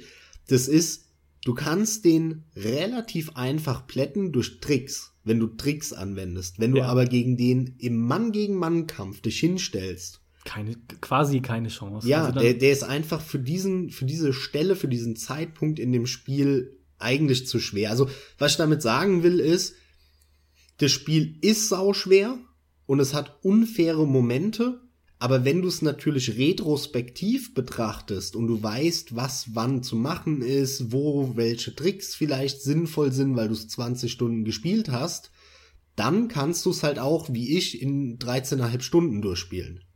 Ja, vor allem die von mir angesprochene Lernkurve ist halt wirklich sehr gut da und das merkst du allem voran an den normalen Gegnern. Die wirklich Assi-Stellen, die kommen eigentlich dann halt bei Bossen oder so, ja? Ja, Oder ja. bei so einem Mittelbrocken vielleicht mal. Aber du kommst später, du bist so routiniert und kommst so souverän durch die Gebiete, schon im Vorfeld, ja. Klasse. Und jetzt muss man sich das halt vorstellen. Du hast ja dieses sehr fordernde Spiel und hast schon etliche Stunden reingezockt und kommst dann irgendwann an Sens Fortress an, Sens Festung, ja. Und das ist eine Art, ja, ein Turm, doch, es ist schon irgendwie auch so eine Art Turm, so eine, so eine Festungshaltanlage eben. Du musst dich da nach oben kämpfen, das schon. Und es ist überall mit Fallen gespickt. Und äh, da sind etliche Stellen, ja, schmale Stege. Das ist ja das allererste. Du kommst rein, hast zwei Gegner, die schon abgehen, kommst dann aber auch eine Treppe hoch, hast einen schmalen Gang, links, rechts kannst du runterfallen. Ja, es ist halt ein klassischer Dungeon, ne? Ähm, Das ist Mit wie ein Dungeon, ganz mit genau. irgendwelchen Messern, die von oben runterfallen und hier irgendeine Falle, wo Ja, aber überall kommt was, ja. Pfeil und Bogen und äh, Genau. Magier, der, der so einen Blitzball auf dich schießt. Vor dir steht noch ein Gegner, der angesprungen kommt und haut voll auf dich drauf. Du stirbst auch viele Genau. Male, ja. Steine, die von oben runtergefallen kommen. Richtig. So. Und da legt das Spiel halt noch mal eine Schippe drauf. Und da kämpfst du dich dann durch, hast dann da irgendwann auch dann oben den Endboss besiegt. Und erwähnt werden muss ich, äh, muss ich jetzt noch, oder erwähnen muss ich jetzt noch, dass man die meiste Zeit, während man sich wirklich schon etliche Stunden durch dieses Spiel durchmetzelt, kämpft, vorsichtig vortastet, siehst du eine riesen Außenmauer und du siehst nie, was dahinter liegt. Und nachdem du dich in Sense Fortress hochgeboxt hast, hochgekämpft hast und den Endgegner besiegt hast, erscheint am Boden ein Ring of Light, mit dem du interagieren kannst. Und dadurch wird eine Zwischensequenz getriggert, in der drei Gargoyles sind es nicht, so Gargoyle, irgendwie geflügelte Dämonen, sowas, ja. Da kommen dann drei Stück an und ich meine, zwei von denen packen dich dann unter den Arm, heben dich hoch. Die Kamera fährt extrem weit raus. Du, du kriegst einen Eindruck, einen Größeneindruck von dieser Mauer, der ist gigantisch. Alles ist auch vorher ziemlich düster und dunkel gewesen. Und mit einem Mal wirst du emporgehoben von diesen fliegenden Dämonen über die Mauer und dir öffnet sich der Anblick auf Anor Londo. Und das ist, du hast schon lange gespielt, ein gigantisch großes Gebiet. Der Himmel lässt so wie von der untergehenden Sonne so richtig rote, tiefe, tiefrote und orangene Strahlen durch die Wolken durchscheinen. Und du siehst riesige, so ein riesiges Schloss, riesige, eine riesige Kathedrale im Hintergrund, was dann hier irgendwie die, die Bibliothek ist, ne? War das? Ja, genau. Und, und Nee, das nee, nee, nee, nee, nee, nee, die Kathedrale ist wirklich die Kathedrale. Die Ja, ja, aber links oben auf dem Berg ist nur ist so ein die- kleiner Turm, den du gar nicht wahrnimmst, meines Wissens. weit links oben auf dem Hügel siehst du doch äh, die Bibliothek von, wie hieß das denn? Da war doch auch dieser Drache, dieser Kristalldrache und so. Seth oder so hieß der. Ja, der Drache, ja. Ach, ist egal. Ähm, auf jeden Fall ist es einfach riesig. Und ich hatte dort das Gefühl, alles klar. Jetzt geht das Spiel irgendwie erst richtig los. Hier passiert gerade noch mal was ganz Großes. Und du warst auch überwältigt und, und es sah auch grandios aus. Da, da hat einfach, ey, in dem Moment hat dieses ganze Gefühl, das war so überwältigend, das hat so gestimmt, das hat einfach gepasst, ja. Und ähm, die Ankunft in Anno Londo, jede Wette, das ging jedem so. Das ist Ja. einfach atemberaubend. Das ist atemberaubend, wirklich. Vor allem, äh, ich hatte das im Trailer gesehen und hab's halt Ja, total schade. wieder vergessen. Oh, cool, ja. Und Glück. äh, hab dann eigentlich schon zu dem, zu, der, zu dem Zeitpunkt, als ich da war in Dark Souls, mir gedacht, ja, ist ein geiles Spiel. Aber so könnten Tacken abwechslungsreicher sein, ja. So genau zu Moment, dem Zeitpunkt ähm, ja, quasi ja. und hatte mich eigentlich schon damit abgefunden, dass es jetzt so ein bisschen trist bleibt, weil damit hätte ich auch kein Problem gehabt, weil es mir schon so super gefallen hat zu dem Zeitpunkt. Und Ja. in dem Moment passiert das und ich denke mir, Alter, geil, ja. Das und, kommt noch dazu, genau. Und äh, das Ding war ja auch wirklich diese Riesenmauer, von der du sprichst. Das sagst du ja auch nur im Nachhinein. Vorher fällt dir die Mauer, ehrlich gesagt, mir zumindest ist sie überhaupt nicht aufgefallen. Mir Für schon mich- direkt am ersten für- Bonfire, finde ich, für, sieht man die für mich war das einfach nur Hintergrundkulisse, ähm, wo ich mir gedacht habe, da komme ich nie hin. Das ist einfach nur irgendein Hintergrund, den sie da hingeklatscht haben. Das war für mich völlig außerhalb meiner Wahrnehmung in dem Echt? Spiel. Und Okay. erst als ich dann äh, an, an Sans Fortress oben war, den Boss besiegt hatte und die mich hochgezogen haben und du dann diese, diese Perspektive aus der Luft hast, in dem Moment ist mir erst klar geworden, ach was, das ist dieser Hintergrund. Das, wo ich gedacht habe, da komme ich eh nie im Leben hin. Und jetzt geht's dahinter noch weiter und es gehört alles dazu und ist eins und, und das hat mich so geflasht dann, ja. Das ist interessant. Also ich habe die bewusst wahrgenommen, diese Mauer. Bei mir war das auch, das weiß ich noch, ähm, äh, verankert durch das Intro von dem Spiel, weil das Intro mir über den, ähm, das zeigte ja schon diesen, diesen Flug über eine riesige Stadt. Und da dachte ich immer, wo ich hier bin, das kann das doch alles nicht sein. War das, Das jetzt stimmt, echt ja. nur im Intro? Ja gut, man muss es nicht zwangsläufig verknüpfen. Das, das muss ja nicht Hab sein. ich auch nicht. Ich Die können das dir das nicht, ja auch ja. einfach im Intro zeigen, als, als ein Teil der Welt, ja. So, so wie, wie halt ganz normal eine Burg und unten das Dorf und da sind halt die Leute und währenddessen wird ja auch erzählt, die Leute leben im Elend und dieses und jenes ist passiert. Aber, aber ich hatte das tatsächlich so im Kopf. Ich dachte als, ey, ist da, da ist doch bestimmt noch mehr. Irgendwie, irgendwie kommt doch da noch was oder so, ja. Also ich habe jetzt nicht auf sowas gewartet, aber ich habe mir immer gedacht, das kann nicht sein, dass man an so vielen Stellen diese, es ist schon eine auffallend hohe Mauer, finde ich, ja. Das kann doch nicht irgendwie nur Hintergrundkulisse sein. Aber es ist saugut, definitiv. Ja, absolut. Und ich pack noch einen kleinen zweiten dran. Welchen bloß? Hm. Das Gemälde. Nee, eben gerade nicht. Na genau schön, den habe okay. ich jetzt nämlich nicht genommen. Das ist jetzt für mich hier ein, ähm, klar, sind ja alle persönlich, aber viele können andere halt logischerweise teilen. Dann lass mich den mit dem Gemälde doch ganz kurz dazwischen einschmeißen. Ja, mach das, Am dann mach ich Rande, mit dem weil, kurzen der, weil, dann, Schluss, ja. weil dann haben wir auch meine Dark Souls Liste abgearbeitet. Ich finde das auch abwechselnd nett, ja. Hau Ähm, rein, hau das Gemälde raus, ja. Und zwar äh, kennt auch jeder, der es gespielt hat, rede ich von der Painted World of Ariana. Das ist äh, ein, ein, ein verstecktes Level in Arno Londo. Ja? Also genau das, wovon du gerade gesprochen hast. Ähm, und wenn man da ein bisschen weiter sich durchkämpft, dann kommt man in eine relativ große Halle. Ich glaube, das soll auch so eine Kirche sein. Und da hängt an der ein, am einen Ende ein Riesengemälde. Wirklich riesig. Das Gemälde, das ist halt gefühlt 100 Meter hoch, ja, 30 oder so, ja, völlig übertrieben. Und ähm, bei mir war es so, ich war vorher, also man kann an das Gemälde rantreten und wird dann in das Gemälde gesaugt und kommt dann in dieses geheime Level, ähm, was auch sehr cool ist. Hammer, ja. Das Ding ist aber, ähm, man braucht dafür einen Gegenstand. Und dieser Gegenstand liegt im Tutorial-Bereich, in den man auf normalem Wege gar nicht zurückkommt. Und äh, ich hatte wegen irgendetwas, frag mich nicht mehr was, ähm, tatsächlich damals online nachgelesen und habe entdeckt, ach ja, ich, ich erinnere mich wieder, und zwar äh, wegen diesen Fröschen, die dich äh, ver, was ist das, Pest oder so? Nee, die verfluchen dich. Das ist ver, äh, Curse. Ja, genau, genau, genau. Curse, Curse ist es. es. Die Ja, richtig. verfluchen dich. Genau. Und ähm, wenn, wenn ähm, du nicht schnell dich wegrollst, dann wird dauerhaft dein HP-Balken minimiert. Und das haben die bei mir gemacht. Und ich hatte nur noch 50% meines HP-Balkens dauerhaft. Und es Ja, hat mich, und ich hab dann bin da rum und hab, hab sogar den Boss so geplättet und hab mir gedacht, das geht gar nicht. Ich muss meinen normalen HP-Balken wieder bekommen. Und ich hatte aber keine Ahnung, wie es geht.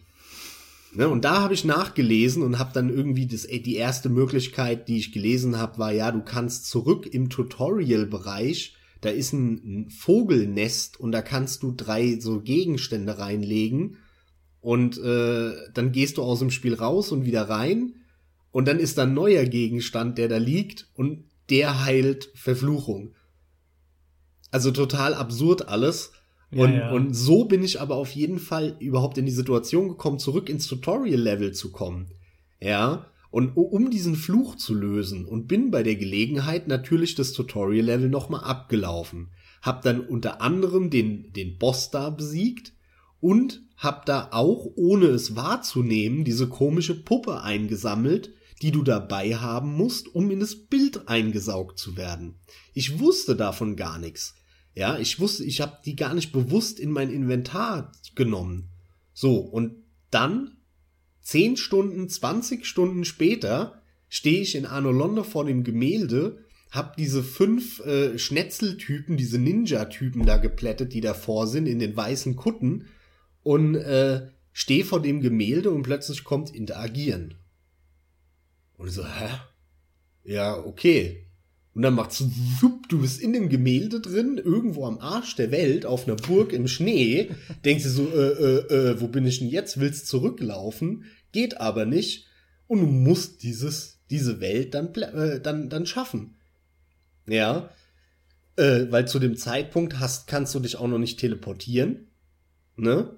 Also es ist super geil und das Level ist auch hervorragend. Der, der Boss ist geil die ganze, das ist eine super, das ist eine, das ist eine super Level. Burg mit sehr schön abwechslungsreichen Gegnern, von irgendwelchen Matschviechern bis hin zu Fluggegnern, Feuergegner, die, die explodieren und die brennen und du hast dann äh, am Ende einen Bosskampf, der geil ist, wo du äh, so eine Tussi, die sich unsichtbar macht, die so eine Sichel hat, wie so ein Sichelmann ähm, die sich unsichtbar macht und du siehst dann an den Fußtapfen im Schnee, wo die sich gerade befindet.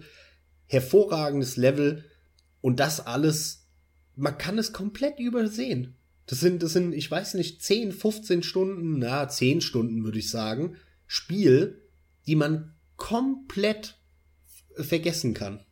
An denen man komplett vorbeilaufen kann. Ja, das finde ich teilweise eigentlich schon sehr hart. Ja, ne? Das ist halt geil, aber auf der anderen Seite, die meisten dürften es halt mitbekommen haben, ne? weil man halt doch dazu neigt, ein bisschen was durchzulesen.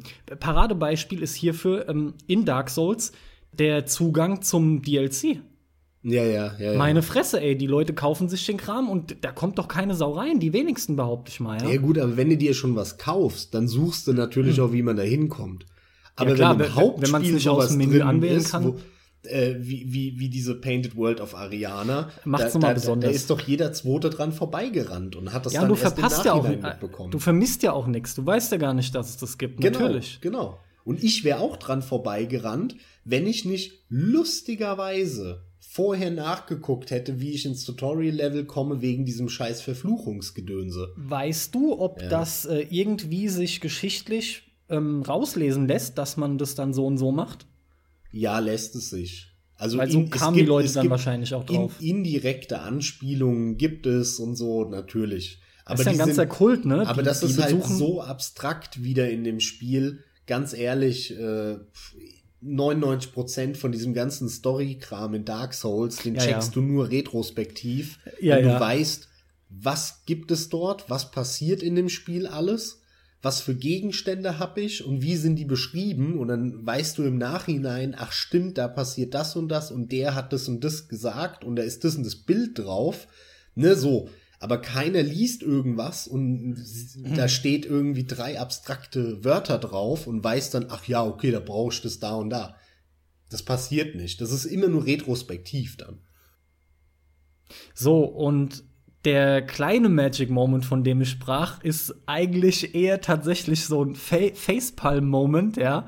Ähm, und zwar kann man anknüpfen an Arno London nochmal. Ähm, man wird ja oben an der Treppe rausgesetzt, an so einer ewig langen Treppe, läuft dann da runter, besiegt ein paar Riesen, hat noch ein Bonfire und kommt dann zu einem Auf.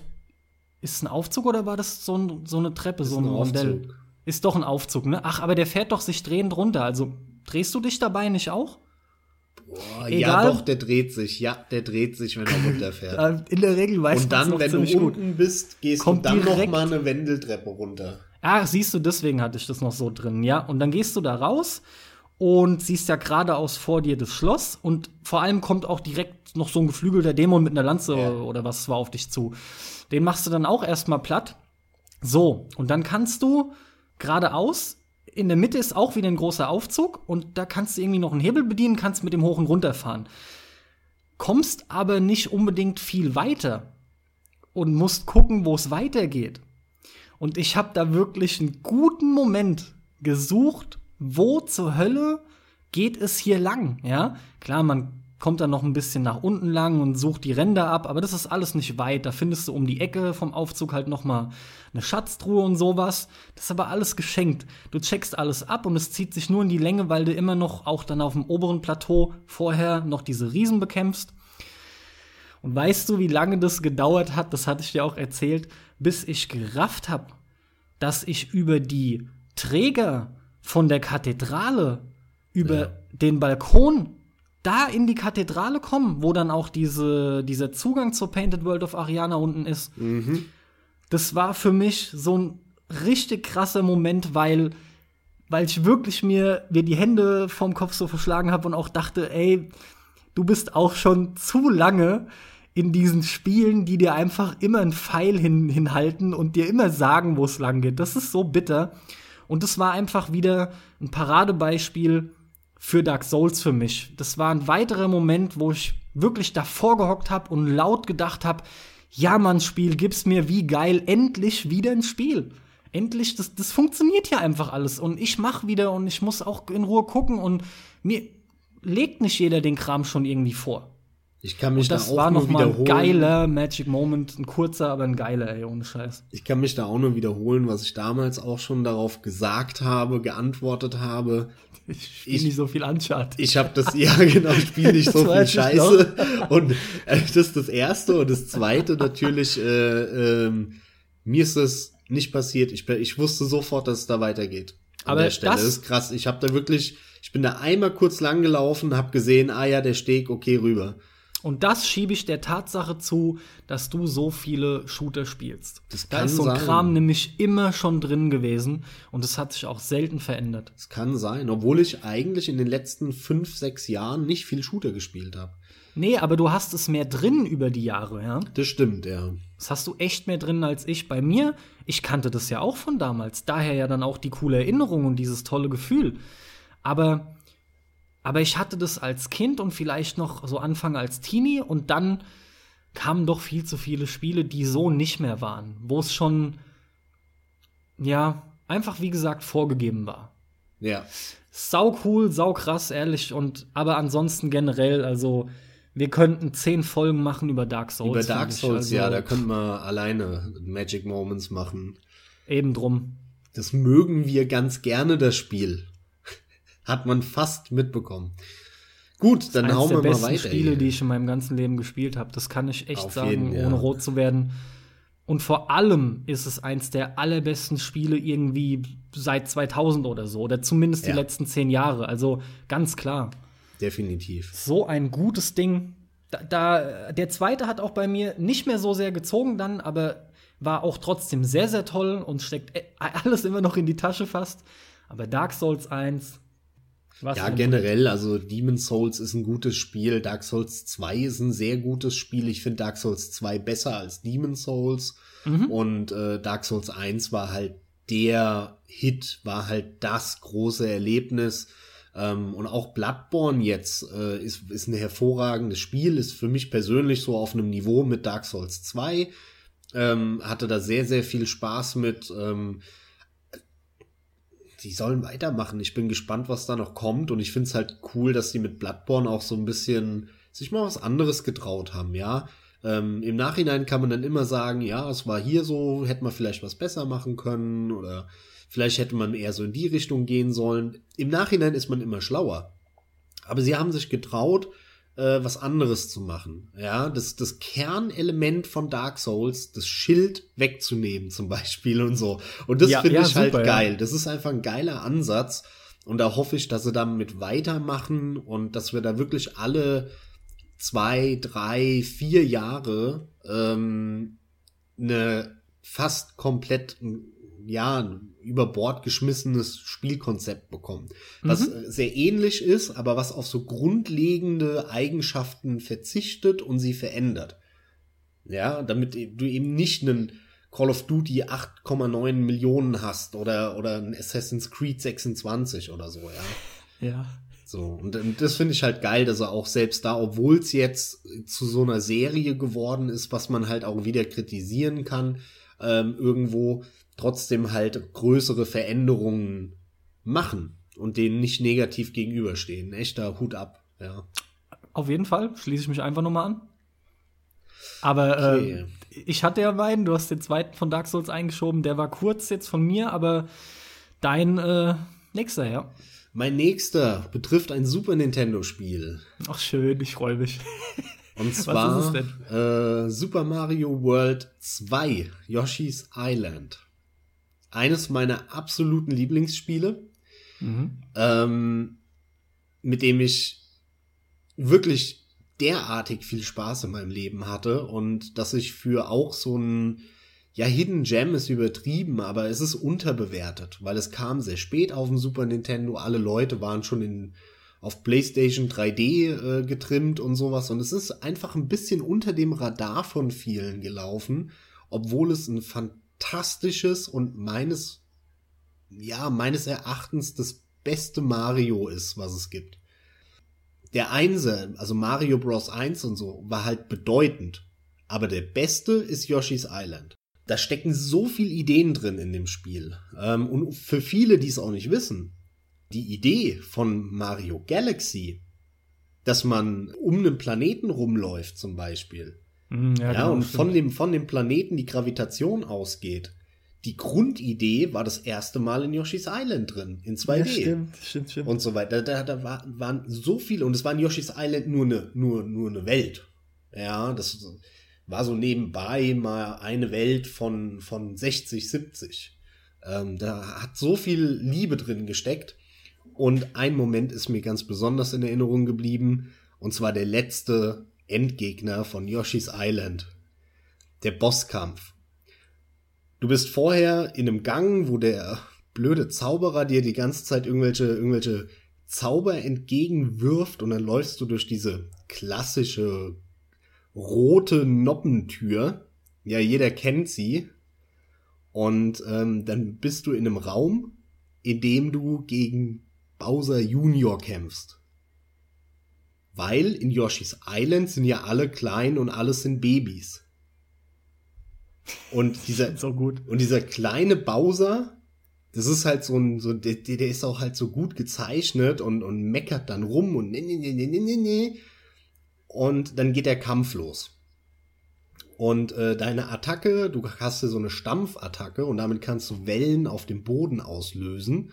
Und diese Wellen, die du auslöst, die müssen den Bowser dann treffen. Den Baby Bowser. So, das machst du, das hast du relativ schnell draußen. Und dann triffst du ihn dreimal. Bei Mario ist ja immer alles dreimal. Und zack. Hast ihn erledigt. Und dann denkst du dir, okay, das kann es eigentlich nicht gewesen sein. Ehrlich gesagt, damals war ich so jung, damals habe ich mir das nicht gedacht. Damals habe ich wirklich gedacht, ich habe ihn besiegt. Klar. Und äh, in dem Moment kommt diese blöde Hexe, die dich vorher im Gang schon genervt hat. Ich weiß nicht mehr, was sie sagt. Irgend so einen belanglosen Text von, öh, das geht gar nicht, das geht gar nicht. Äh, und und äh, Bowser, äh, ich rette dich oder so. Und dann fliegt sie über ihn drüber und dann kommt so ein geiler Glibber-Effekt über den Monitor, der so in Regenbogenfarben ist. Und in dem Moment fängt eines meiner absoluten Lieblingslieder in der Videospielgeschichte an. Ja, man Hammer. Und äh, das ultra quietschig und schnell ist, ultra so japanisch. Gut. So gut. Und vor allem, bevor es anfängt, halt auch so dieses, dieses typische dün, dün, dün. Also so ein typischer Spannungsaufbau musikalisch. Und du siehst nur, wie dieser Baby Bowser unglaublich groß wird. Ja, und zwar so groß, dass er über den Bildschirm hinaus groß wird. Es kommt eine Blende, das gesamte Schloss, wo du dich vorher weltenlang, also irgendwie, was weiß ich, zwei Stunden lang durchgekämpft hast, ähm, ist alles in Schutt und Asche. Es sind nur noch so ein paar Brocken übrig. Und im Hintergrund siehst du Bäume und, und, und, und Hügel. Und auf einmal kommt da aus dem Nichts dieser riesen Bowser hoch, der Häuser hoch, Hochhaus hoch ist, ja, also wirklich 300 Meter hoch. Und der fängt auf einmal an, auf dich zuzulaufen und, und irgendwelche, äh, ähm, irgendwelche Feuerbälle und so ein Zeug auf dich zu werfen, ja. Es ist ein Moment, wo ich, also dieser ähm, FX-Chip im Super Nintendo, ne, dieser, dieser, dieser Mode 7 äh, Effekt wurde da so geil eingebunden. Mhm. Und äh, dieser, dieser Baby-Bowser, ja, alle sind Babys, aber das ist der größte Bowser-Boss, den es jemals in einem Mario gab. ja. Und das halt auf dem Super Nintendo, wo, wo auch noch so begrenzte grafische Möglichkeiten waren. Und du stehst dann da und vor dir ist dieser 300 Meter Bowser, auf den du Eier wirfst. Und vor allem halt nicht von links nach rechts oder von rechts nach links, sondern auch noch von vorne nach hinten. In die Tiefe rein, was es halt auf dem Super Nintendo so quasi nie gab. Ja, in, und das in einem Mario-Spiel. Und ich war vollkommen hin und weg in dem Moment. Ich wusste gar nicht mehr, was abgeht. Ich glaube, ich bin dreimal draufgegangen bei dem Bosskampf, weil ich einfach nur gedacht habe, was passiert hier, ja? Ich war völlig, gut, ja. ich war völlig überfordert als Achtjähriger mit der Situation. Und mit der ganzen Musik und, und einem Grafikeffekt, den ich noch nie kannte und so. Ich wusste, ich, ich habe im Kopf in dem Moment gar nicht verstanden, dass ich anstatt von links nach rechts auch von vorne nach hinten schießen kann und so. Weißt, das hat mich überfordert, geistig in dem Moment. Ja, gut, sagen wir es mal so. Man war es halt auch nicht gewöhnt. Das sind Sachen, die musst du ja. erst mal realisieren, dass plötzlich auf einmal, gerade wenn das Spiel ja auch nach wie vor komplett in 2D ablief bis dahin, sollst du umdenken und dich umstellen. Aber genau deswegen sind so Momente eben magische Momente. Das ist halt einfach so. Definitiv und ey, echt ein Appell an alle da draußen, die das hören und da werden vielleicht äh, einige dabei sein, die, weil die Yoshi's Island aus genannten Gründen nicht gezockt haben, schon gar nicht zu Ende gespielt haben. Auch vielleicht Jüngere, die nie so groß Super Nintendo gespielt haben. YouTube, Yoshi's Island, Bowser, Endbosskampf Schaut ihn euch an, nehmt euch die 10 Minuten und versetzt euch ins Jahr 95, 96, 97. Bam, der Hammer, ja, was eine Abfahrt. Wenn ihr es euch vorstellen könnt, spielt natürlich das Spiel, aber das muss jeder für sich wissen. Ich finde nur heute ist trotzdem, ach, die Hemmschwelle ist so gering, man sagt sofort, ja, gucke ich mir an, gucke ich mir an und dann ich meine, jetzt hat man es sowieso gehört, das stimmt schon, von daher ist es jetzt egal, dieser Appell, der fliegt jetzt quasi so ins Nichts, ja. Naja, ähm, naja, also das, äh, das Spiel ist mehr als spielenswert. Da sind so viele tolle Ideen drin. Ja, klar. Und äh, ich habe ich hab dich ja quasi auch zum Spielen des Spiels gebracht. Äh, der ist ja an dir damals auch so ein bisschen vorbeigegangen. Ja, ja, total. Ich meine auch, weil er halt zu spät war für meine. Der war spät, ja. Ja, ja. ja. Das war einer der großen Gründe, ja. Ja, ist leider ab und zu so. Was willst du machen? Schön, Max, schön, ja. Ach, das macht so einen Spaß. Ähm, wir reisen für meinen nächsten Magic Moment äh, zurück ins Jahr 94, in den Oktober 94, wo äh, der kleine Carsten damals 13 bereits von einem Studio namens It Software heftig am Doom 2 zocken war. Und in dem Alter hatte mich das Spiel sowieso wirklich geflecht. Es war toll. Klar hat Gewalt auch irgendwie was Faszinierendes gehabt. Aber vor allem war es auch ein geiles Spiel. Das war auch so eins der ersten Spiele, abgesehen als noch jüngerer Kerl auf dem Gameboy, wo viele so Ballerspiele waren, wo man einfach dabei ist und irgendwie wirklich äh, Blut, Schweiß und Tränen beim Spielen so verliert, ja.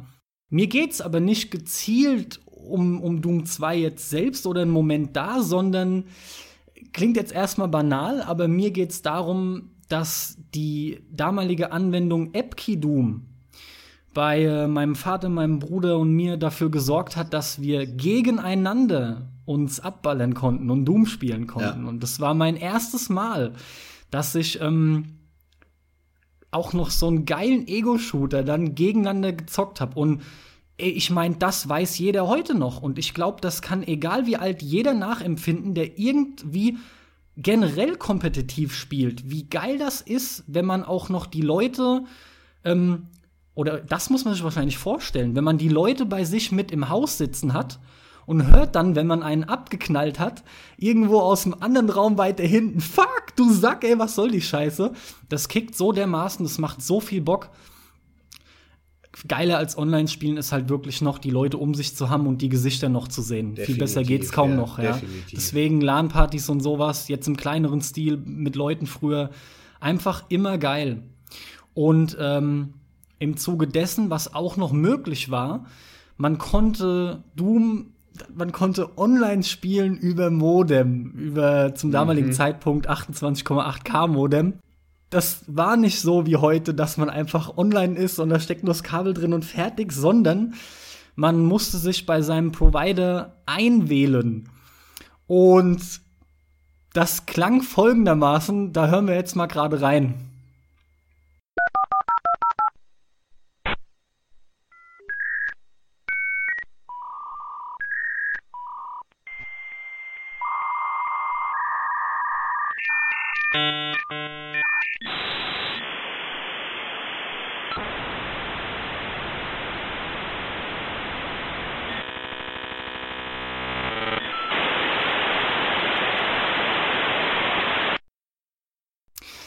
Ja, und man muss sich jetzt halt vorstellen, dass man diesen, dieses Einwahlverfahren jedes Mal machen musste, wenn man online gehen wollte. Und zusätzlich hat es damals auch noch Geld gekostet. Also es war alles so eine Sache.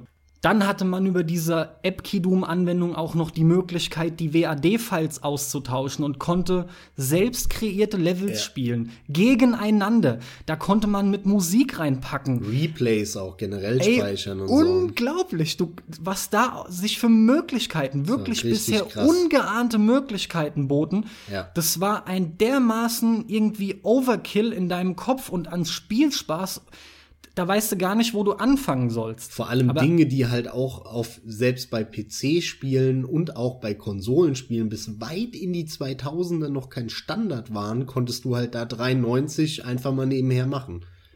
Genau. Ey, also sagenhaft, ja. Generell dieses, wenn man das erste Mal gegeneinander spielt, saugut. Ich das, das wird man zwar heute auch noch haben, ne, wenn man sich, wenn ich mir vorstelle, man wird halt groß und irgendwann kommt dann das erste Game, wo man es erstmal online zockt und so. Aber ähm, zumindest bei mir war es so, dass mir damals trotz des jungen Alters bewusst war, um der technischen Errungenschaft, die das auch dargestellt hat. Das habe ich bewusst mitbekommen, da ich mit 11, 12 meinen ersten PC schon mehr oder weniger selbst zusammengebastelt hatte und mich generell schon viel für Technik interessiert hatte.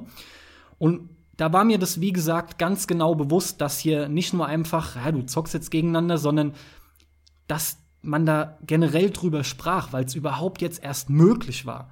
Und mein Vater war da Feuer und Flamme, mein Bruder war dabei. Ey, wir haben Wochenenden monatelang ewig nichts anderes gemacht. Ja, also extrem geil, ja. Hm, lustiger Moment, ja. So ein Multiplayer-Event. Ich habe jetzt gerade überlegt, was mein erster so Online-Netzwerk-Zock-Moment war. Ja, und weißt du? Es war tatsächlich, ich habe immer nur an am Splitscreen, ne, oder oder Beat'em Ups wie Street Fighter 2 so vor einer Konsole gezockt und der erste Netzwerkmoment war tatsächlich im Internetcafé. Ähm, Was? Und Echt? zwar habe ich mich da ja nach der Geil. Schule mit zwei Freunden ähm, sind wir direkt nach der Schule sind wir dahin und haben Counter Strike gespielt. Und zwar lustigerweise wollten wir da eigentlich hin. Das muss so 98 gewesen sein, 99. Und nee, 99 muss es gewesen sein, weil Ende 98 kam Half-Life 1 raus. Ja. Und ähm, das muss dann im Jahr 99, im Sommer war das. Sommer 99 muss gewesen sein. Und wir sind hin zum StarCraft spielen. Wir wollten StarCraft zu dritt gegeneinander spielen auf einer Map. Und da, da hat in diesem Internetcafé hat die Stunde Netzwerkzocken irgendwie 2 Mark gekostet oder so. Und äh, da war belegt. Und dann so, ja scheiße, was machen wir denn jetzt, ja? Ja, entweder zockt er mit denen Oder ihr müsst irgendwie drei Stunden warten, weil die für drei Stunden gebucht haben. Und dann haben wir halt, ja gut, dann zocken wir halt mit denen. Und dann haben wir da dieses komische Counter-Strike in Version 0,03 gespielt oder so. Ja, ich habe noch nie davon was gehört gehabt vorher. Das war halt echt so eine, ich habe keine Ahnung mehr welche Version, aber das war eine ultra frühe Counter-Strike-Version. Da, ich habe damals gar nicht gecheckt, wer die Terroristen und wer die Bullen sind. Ich konnte die noch nicht, ja. die, die sahen halt aber auch so gleich aus. Ich konnte die nicht auseinanderhalten und äh, habe dann permanent Teamkills gemacht, wo mich der eine immer dumm angemacht hat. Der, der ist dann so aufgestanden, hat über die Monitoren geguckt und dann gemeint, ey du Spast, jetzt hör mal auf, mich irgendwie ganz abzuknallen. Ich bin in deinem Team und so. Ja, sehr gut. Also es ist halt sau, sau absurd, die Situation, ja, dass ich da in so einer paar Monate alten äh, Version Counter-Strike tatsächlich gespielt habe. Ungewollt. Ja. Das war meine erste Netzwerk-LAN-Erfahrung. Cool, cool. Ja, finde ich gut, dass du dich da immer so spontan mehr oder weniger dann doch dran erinnern kannst. Ja, ja gut, in dem Fall wusste ich es tatsächlich auch noch. Also, hey, ich werde die Sache da mit Epki Doom, das werde ich nie vergessen. Nie. Ja, aber das war nicht dein Magic Moment, sondern dein nächster ist was? Mein nächster ist Jedi Knight 1. Dark Forces 2 im Untertitel. Und zwar aus einem ganz einfachen Grund. Ich habe das Spiel damals, ich bin schon immer ein Star Wars Fan, muss man dazu sagen, und alles, wo Star Wars drauf steht, habe ich damals an mich gerissen und war dann irgendwann bei einem Kumpel und er hatte Jedi Knight darum liegen. Ich hatte keine Ahnung, was das ist, hatte Dark Forces nie gespielt und habe halt einfach nur auf dem Cover irgendwelche Lichtschwerter gesehen und hab gedacht, was ist denn das hier? Ja, ist ein geiles Spiel, Star Wars und so, kannst du ruhig haben, ne? also, kannst du mal mitnehmen, kann, leicht dir aus. Ich so, ah, okay, cool, cool, cool. So, bin ich nach Hause, hab das installiert und losgelegt, ne? Und fand's von Anfang an schon geil. Und dachte, oh, geiler, geiler Ego-Shooter im Star Wars-Universum und so weiter, äh, mit der originalen Mucke und so weiter und so fort. Geiles Star Wars-Spiel. Und ich laufe und spiele das zwei Stunden oder wie lange das dauert, bis du ans Ende von Level 3 kommst. Und da fängt eine Sequenz an, wo du nämlich bei dir zu Hause bist, also in, in deiner Heimat. Ja. Und das Haus, in dem du groß geworden bist, ist mittlerweile leerstehend. Und ähm, du findest dort das Laserschwert von deinem Vater. Und dann ist die Sequenz vorbei. Und du kannst das Laserschwert auswählen. Die Kamera wechselt in die dritte Person. Und du hast ein Third-Person-Schwertkampfspiel mit einem Lichtschwert und kannst on the fly eine Waffe auswählen und hast wieder einen Ego-Shooter und ballerst rum. Ey, ich war weggehauen. Ich habe gedacht, Alter, das ist ja der, der Himmel der Videospiele hier gerade, ja? ja. Und das Geile war halt, ich hab, ich, da ich nicht wusste, was es ist, habe ich damit nicht gerechnet. Ich habe ich hab damit gerechnet, dass ich jetzt noch fünf Stunden lang Ego-Shooter-Ballerei vor mir habe. Und das, das war schon geil. In einer coolen Star Wars-Atmosphäre. Ja, natürlich. Aber nein, ich habe ein Lichtschwert bekommen, mit dem ich so richtig Lichtschwertkampf machen konnte und dann, und dann irgendwelche Jedi-Kräfte, mit denen ich hochspringen konnte, das Lichtschwert werfen konnte und das alles plus ein Ego-Shooter. Wie geil ist das denn? Und dann habe ich halt direkt äh, Jedi Knight Dark Forces 2 irgendwie, ich weiß nicht, dreimal hintereinander durchgespielt. Also ich war hin und weg dann von dem Spiel und an den Moment werde ich mich halt immer erinnern, wie äh, diese Sequenz abläuft. Und ja, hier das Lichtschwert von deinem Vater, das hat er irgendwie aufgehoben und es war von irgendeinem anderen Jedi. Und äh, Cutscene ist vorbei und ich kann das Lichtschwert auswählen und habe ein Schwertkampfsystem. Hammer, Hammer, Hammer. Ich kann das nachvollziehen, wie das auf dich gewirkt haben muss, ey. Aber es ist auch generell, äh, es war ja eine Neuheit, ne? Da erinnere ich mich doch richtig, oder? Das äh, Schwertkampf, Laserschwertkampf war vorher noch nicht da, ne? Also in der Form noch nicht und vor ja, gut, allem 2D, halt nicht ja, gemixt mit einem mit einem Ego-Shooter. Dass du so wirklich on the fly wechseln kannst, das gab's vorher nicht. Also warst du jetzt mehr geflecht von dem Moment, als du auf einmal gesehen hast, ey, ich kann hier mit dem Lichtschwert abgehen? So habe ich es nämlich verstanden. Oder mehr von der Tatsache, dass du auch wechseln kannst. Ja, wahrscheinlich war es aufeinanderfolgend dann beides. Es ne? war beides. äh, du hast war rumgehackt, beides. warst ein paar Minuten geflasht und dann hast noch gemerkt, es geht auch über normal hin und her. Das war eins, eins top das andere sozusagen. Genau, genau. Ja. Ja, ja. Und als Star Wars-Fan bist du da hin und weg in dem Moment, ja. Wenn du dann dich so auch noch überraschen lässt. Und es war ja auch wirklich ein geiles Spiel.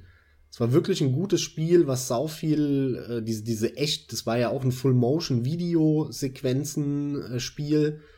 Und die Level waren gut gebaut mit vielen, es hat ein schönes Level-Design gehabt, mit vielen Rätseln und, ähm, und äh, nee, nicht Rätsel. Rätsel waren da nicht viele, aber Geheimnisse waren viele, ja. Es gab immer irgendwelche geheimen Extras zu entdecken. Ah, Und die haben, sind einfach sehr respektvoll und gut mit der Star Wars-Lizenz umgegangen. Also es war einfach ein rundes Spiel von vorne bis hinten, was mich äh, durch, diese, durch diesen Moment absolut geflasht hat. Ach, es macht immer wieder Spaß, ehrlich. Ähm, ich habe gerade noch irgendwas überlegt gehabt, aber es ist mir doch wieder entfallen, weil du noch einen Moment länger geredet hast. Ähm, egal. Also, ich weiß genau, dass das für dich ein super Moment gewesen sein muss. Ach genau, kam das Spiel nicht auch, aber generell gut an?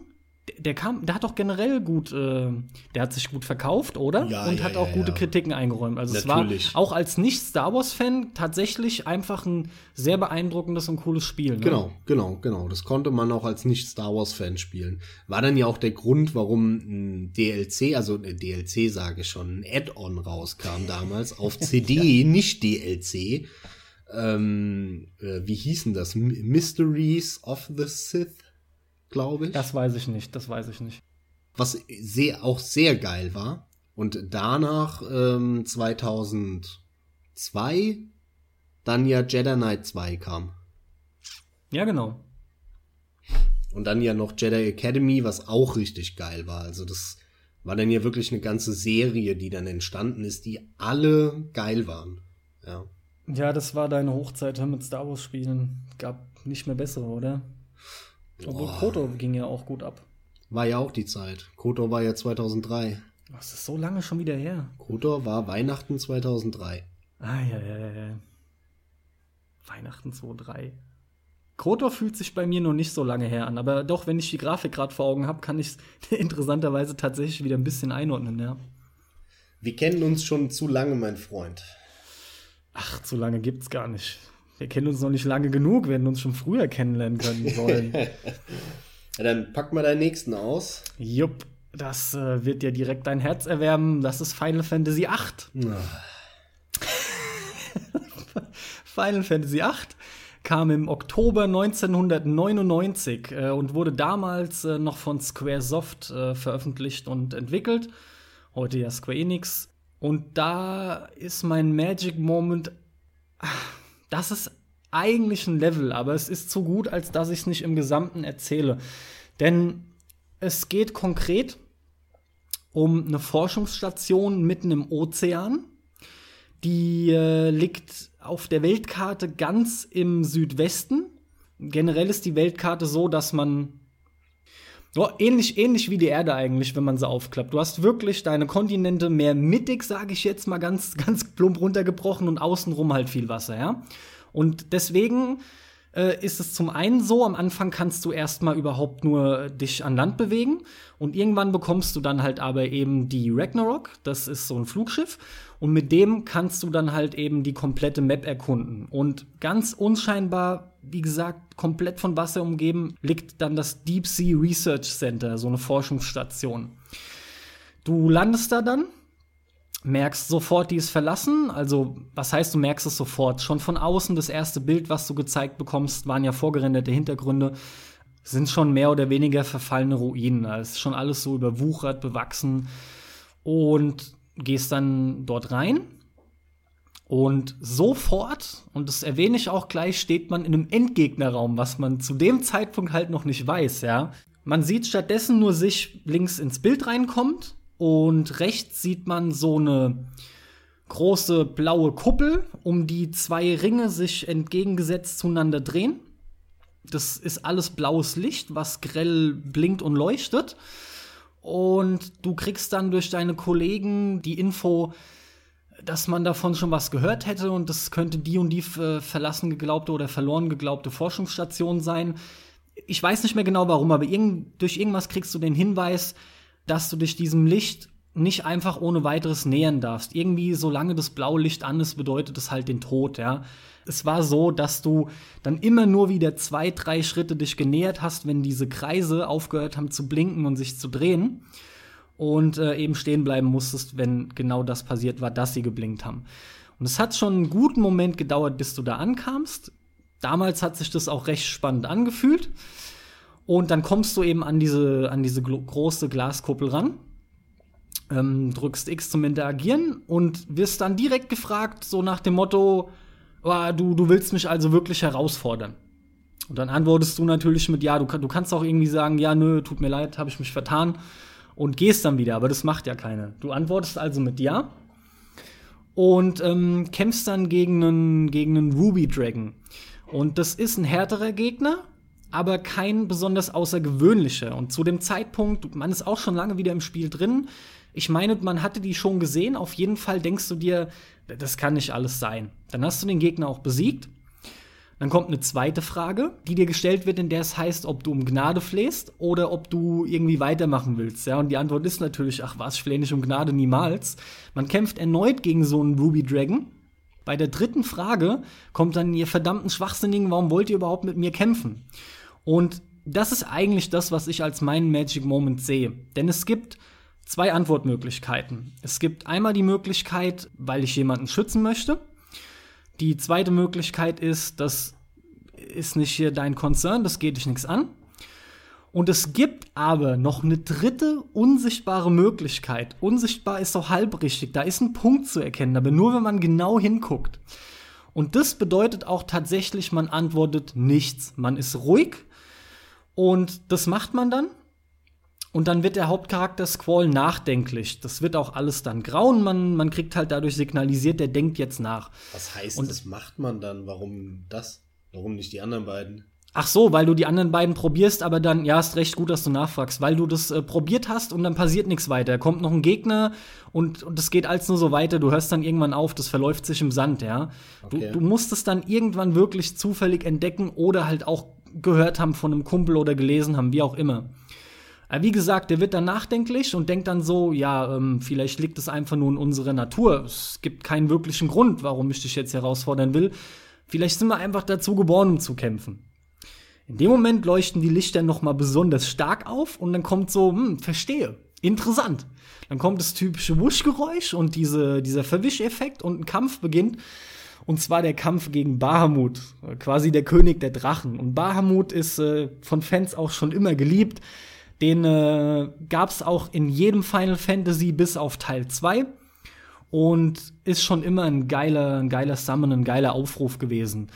Und in dem Fall halt wirklich auch total versteckt, ja, weil ähm, auch in meinem Fall war das so, dass ich da nicht drauf gekommen bin. Mir hatte das, äh, ich weiß gerade nicht mehr, ob mir das ein Kumpel gesagt hat oder ob ich es gelesen habe. Vermutlich habe ich es auch gelesen. Auf jeden Fall war das sehr cool. Und nach dem Kampf hat man Bahamut dann halt eben auch zum Beschwören. Und weiter rechts ist aber noch so ein Wurzelranke von einem riesigen Baum, der da durchgeschlagen war. Und da kann man dann runterklettern.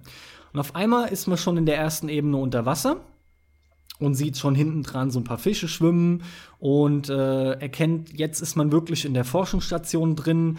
Man sieht auch überall Schläuche und so weiter und so fort, so ein paar Anlagen. Und äh, läuft rum, sucht die Gegend ab und entdeckt einen Aufzug. Dann folgt ein Rätsel mit Dampfeinheiten, weil man dafür sorgen muss, dass man immer genug Einheiten hat und muss die hin und her schichten. Denn dieser Aufzug, man kriegt die Info, ähm, hat nur noch so und so viel Einheiten. Und es gibt sechs weitere Ebenen nach unten, die es zu erkunden gilt, beziehungsweise wo man die Möglichkeit hat, hinzukommen. Und aufs Rätsel gehe ich jetzt nicht weiter ein, das ist auch nicht besonders interessant, aber man macht es halt, kommt dann auf der untersten Etage an mit dem Aufzug, geht durch eine Tür, und dann auf einmal eröffnet sich vor einem eine riesige Ruine. Und man sieht schon, da sind immer noch lauter Treppen, die als weiter runterführen. Und hinten dran sieht man nur noch tief schwarz, tief blau vom Ozean, ja. Kein Schimmern mehr, nichts. und man geht als weiter runter und die Treppen gehen wirklich noch einen guten Moment runter und dieses Gefühl, was man hat, ist schon total mulmig, weil zum einen verlassen, zum einen hatte man schon Bahamut besiegt unter Umständen. Klar, kann auch sein, dass man da ankommt und geht nur weiter und hat dann nur dieses Erlebnis. Es ist aber nicht minder schlecht. Ganz unten angekommen sieht man noch mal eine Stelle mit Wasser und so eine, so eine Hebeanlage, so eine, so eine Anlage, mit der, wie man, wie sich dann rausstellt, ähm, noch mal in die Tiefe besonders gegraben wurde und da irgendwie geforscht wurde und gesucht wurde. Und insofern man bei diesem Dampfrätsel alles richtig gemacht hat, hat man noch genau zehn Einheiten übrig und kann dann diese Anlage betätigen. Das macht man auch. Dann kommt eine Sequenz äh, mit Alarm und eine Warnung von wegen, alle sollen weg, nur noch das Hauptpersonal oder der zuständige Forscher entsprechend, Wissenschaftler. Und ähm, neben sich sieht man auf einmal Steine, so eine kleine Steinformation, die anfängt zu leuchten und mit einem Klang irgendwie reagiert. Da entsteht so eine Resonanz. Gleichzeitig hört man Donnergrollen und es kommt zu einem weiteren Kampf und man sieht sich halt Ultima Weapon gegenüber. Und Ultima Weapon und Omega Weapon sind halt bisher schon immer die geheimen, stärksten Bosskämpfe in der Final Fantasy Reihe. Und dort kann man dann auch noch ähm, eine weitere Beschwörung von Ultima Weapon bekommen, ganz abgesehen davon, dass Ultima Weapon halt überhaupt schon zu begegnen und den dann womöglich noch zu besiegen einfach ein geiles Erlebnis an und für sich ist. Und das ist jetzt nämlich ähnlich wie bei Dark Souls. Man kann dieses gesamte Ding komplett vergessen oder übersehen, wenn man die Karte nicht absucht. Plus man muss die Rätsel schaffen und alles. Und das sind echt geile Momente. Vor allem, weil man sich stark fühlt, weil man gleichzeitig noch stärker wird durch die, durch die, die heißen Guardian Forces, diese Beschwörung. Und diese GFs, die man dann halt bekommt, die machen einen enorm stärker. Denn man kann bei Ultima Weapon die Guardian Force Eden ziehen und das ist halt die stärkste im Spiel. Und jetzt hast du mir auch noch Final Fantasy versaut, weil du es mir gespoilert hast. Ja, ja, natürlich. Du hattest nichts Besseres vor als die nächsten Tage. Wolltest dir wahrscheinlich gemütlich machen um Weihnachten rum. Hast schön schon Final Fantasy genau. bereitgelegt, ne? Naja, bist schon auch angefixt, weil dir der Siebener so gut gefallen hat. Hast ja schon erzählt vom Siebener. Weil mir der vor allem 14.2 so gut gefallen hat, 13.2. Ach, ja, das, das, das sind ja auch Bombenspiele, also da bin ich ja auch ausgestiegen. Grauenhaft. Naja, da hast du sogar noch Geld von mir bekommen. Oh Gott. Ja, da hatte ich noch mal Hoffnung, aber nee, nee. Ja, ganz geil. Bahamut und Ultima Weapon, diese ganze Forschungseinrichtung. Richtig äh, spannende und zum Teil auch bedrohliche Musik und eine geile Kulisse. Das, das Gefühl des wirklich ver Selbstverlassenseins kommt geil rüber. Und dann geht da noch so die Action ab, ja. Mit echt netten okay. Ideen damals. Kann ich leider null nachvollziehen, weil ich das Spiel überhaupt nicht kenne und es könnte sein, ja. dass das auch äh, tatsächlich so ein Moment ist, beim Erzählen kommt es unter Umständen echt nicht ganz so rüber, ne, was man dabei halt fühlt. Nee, hat mich jetzt auch beim Erzählen nicht so mitgepackt, aber ich bin nicht sicher, nix, ob das, entweder daran liegt, dass ich Final Fantasy einfach generell unglaublich abturnen finde nee, oder ob das daran liegt, dass die, dass die Szene nicht so toll ist. Ich weiß es nicht. Auf jeden Fall liegt es nicht daran, weil ich nicht toll erzählen kann oder so. Nein. Wir, das, das passiert nicht bei uns beiden. Nee, natürlich. Wir können nicht, alles perfekt nicht. erzählen. Aber egal, selbst wenn es halt, es ist mein Moment und es ist der Moment von vielen garantiert äh, und hoffentlich können sich auch einige von den Zuhörern dran erinnern, ja. Oder haben das auch erlebt. Okay, jetzt würde ich sagen, starten wir in die letzte Runde. Ähm, jeder noch einen? Wollte ich gerade sagen, du hast angefangen, mache ich den letzten noch. Dann genau. hat jeder offiziell fünf, obwohl schon mehr gefallen sind, ja. So, jetzt fünf ist die Frage, Stück, welchen nehme ich als nächsten? Ach ja, du machst ja durcheinander. Also überlegst es dir halt. Mann, Alter, hättest du es nicht überlegen können, während du mir gerade eh nicht wirklich zugehört hast, weil du nach der Hälfte ausgestiegen bist. ich höre nur Final Fantasy, zack, aus, aus. Dann sagt er jetzt, ich muss mal gerade gucken, ja. Ich habe zehn Minuten über Final Fantasy 8 geredet. Sehr gut. Wenn ja, ich jetzt ein Schnarchen an der anderen Seite gehört hätte. Es ist schwierig, aber ich gehe mal jetzt zum Abschluss zu so einem Wohlfühl-Magic-Moment. Und zwar zu, äh, ja, dem Lieblingsspiel von mir, Vampire Bloodlines. Vampire the Masquerade Bloodlines. Na schön, in der ersten Runde von Magic Moments hattest du damit begonnen, meine ich, ne? Stimmt, ja. Und jetzt ich Sehr damit cool, auf. und jetzt ja. hörst du damit auf. Und zwar äh, auch hier wieder zwei Stück, die ich gerne noch ansprechen würde. Der eine äh, ist der Klassiker. Und zwar jeder, der schon mal was von Vampire gehört hat ähm, und ja, vielleicht ein bisschen mehr davon gehört hat, wird schon mal den Twist um die ganze Storyline von Jeannette und Therese mitbekommen haben. Und in Vampire ist es so, dass man äh, in diesem Gebiet gibt es Barone und äh, Jeannette beziehungsweise Therese sind die Baroninnen von dem ersten Gebiet. Äh, das ist so ein bisschen Deus Ex-mäßig aufgebaut. Also man hat so ein kleineres Stadtgebiet und man muss für die diverse Aufgaben machen. Das erste Mal kommt man dahin. Der ihre Hood ist so ein Club, der ziemlich geil gemacht ist. War ja damals das erste Spiel mit Half-Life 2 mit der mit der äh, Half-Life 2 Engine, mit Heißt der das- Source Engine. Heißt das offiziell Hood im Spiel? Nein, Ach, kommt wieder der Gangster in dir raus. Okay. das genau. Das ja, ja. Den Gangster-Rapper kann ich nicht so weglassen. Naja, auf jeden Fall, klar. auf jeden Fall ähm, ist es halt wirklich die Basis von denen. Und der, der Club ist geil gemacht, da kann man tanzen. Ähm, optisch sah das damals fantastisch aus. Äh, Der Barkeeper ist so ein abgefrackter Typ, super cool gemacht. Und du kommst da rein und es steht erstmal die Jeannette. Die Jeannette. Eine unglaublich geile Blondine. So auf Gothic-mäßig geschminkt mit Mini-Rock und allem. Und äh, jeder Mann, äh, jeder normale Mann denkt sich nur, oh mein Gott, ja.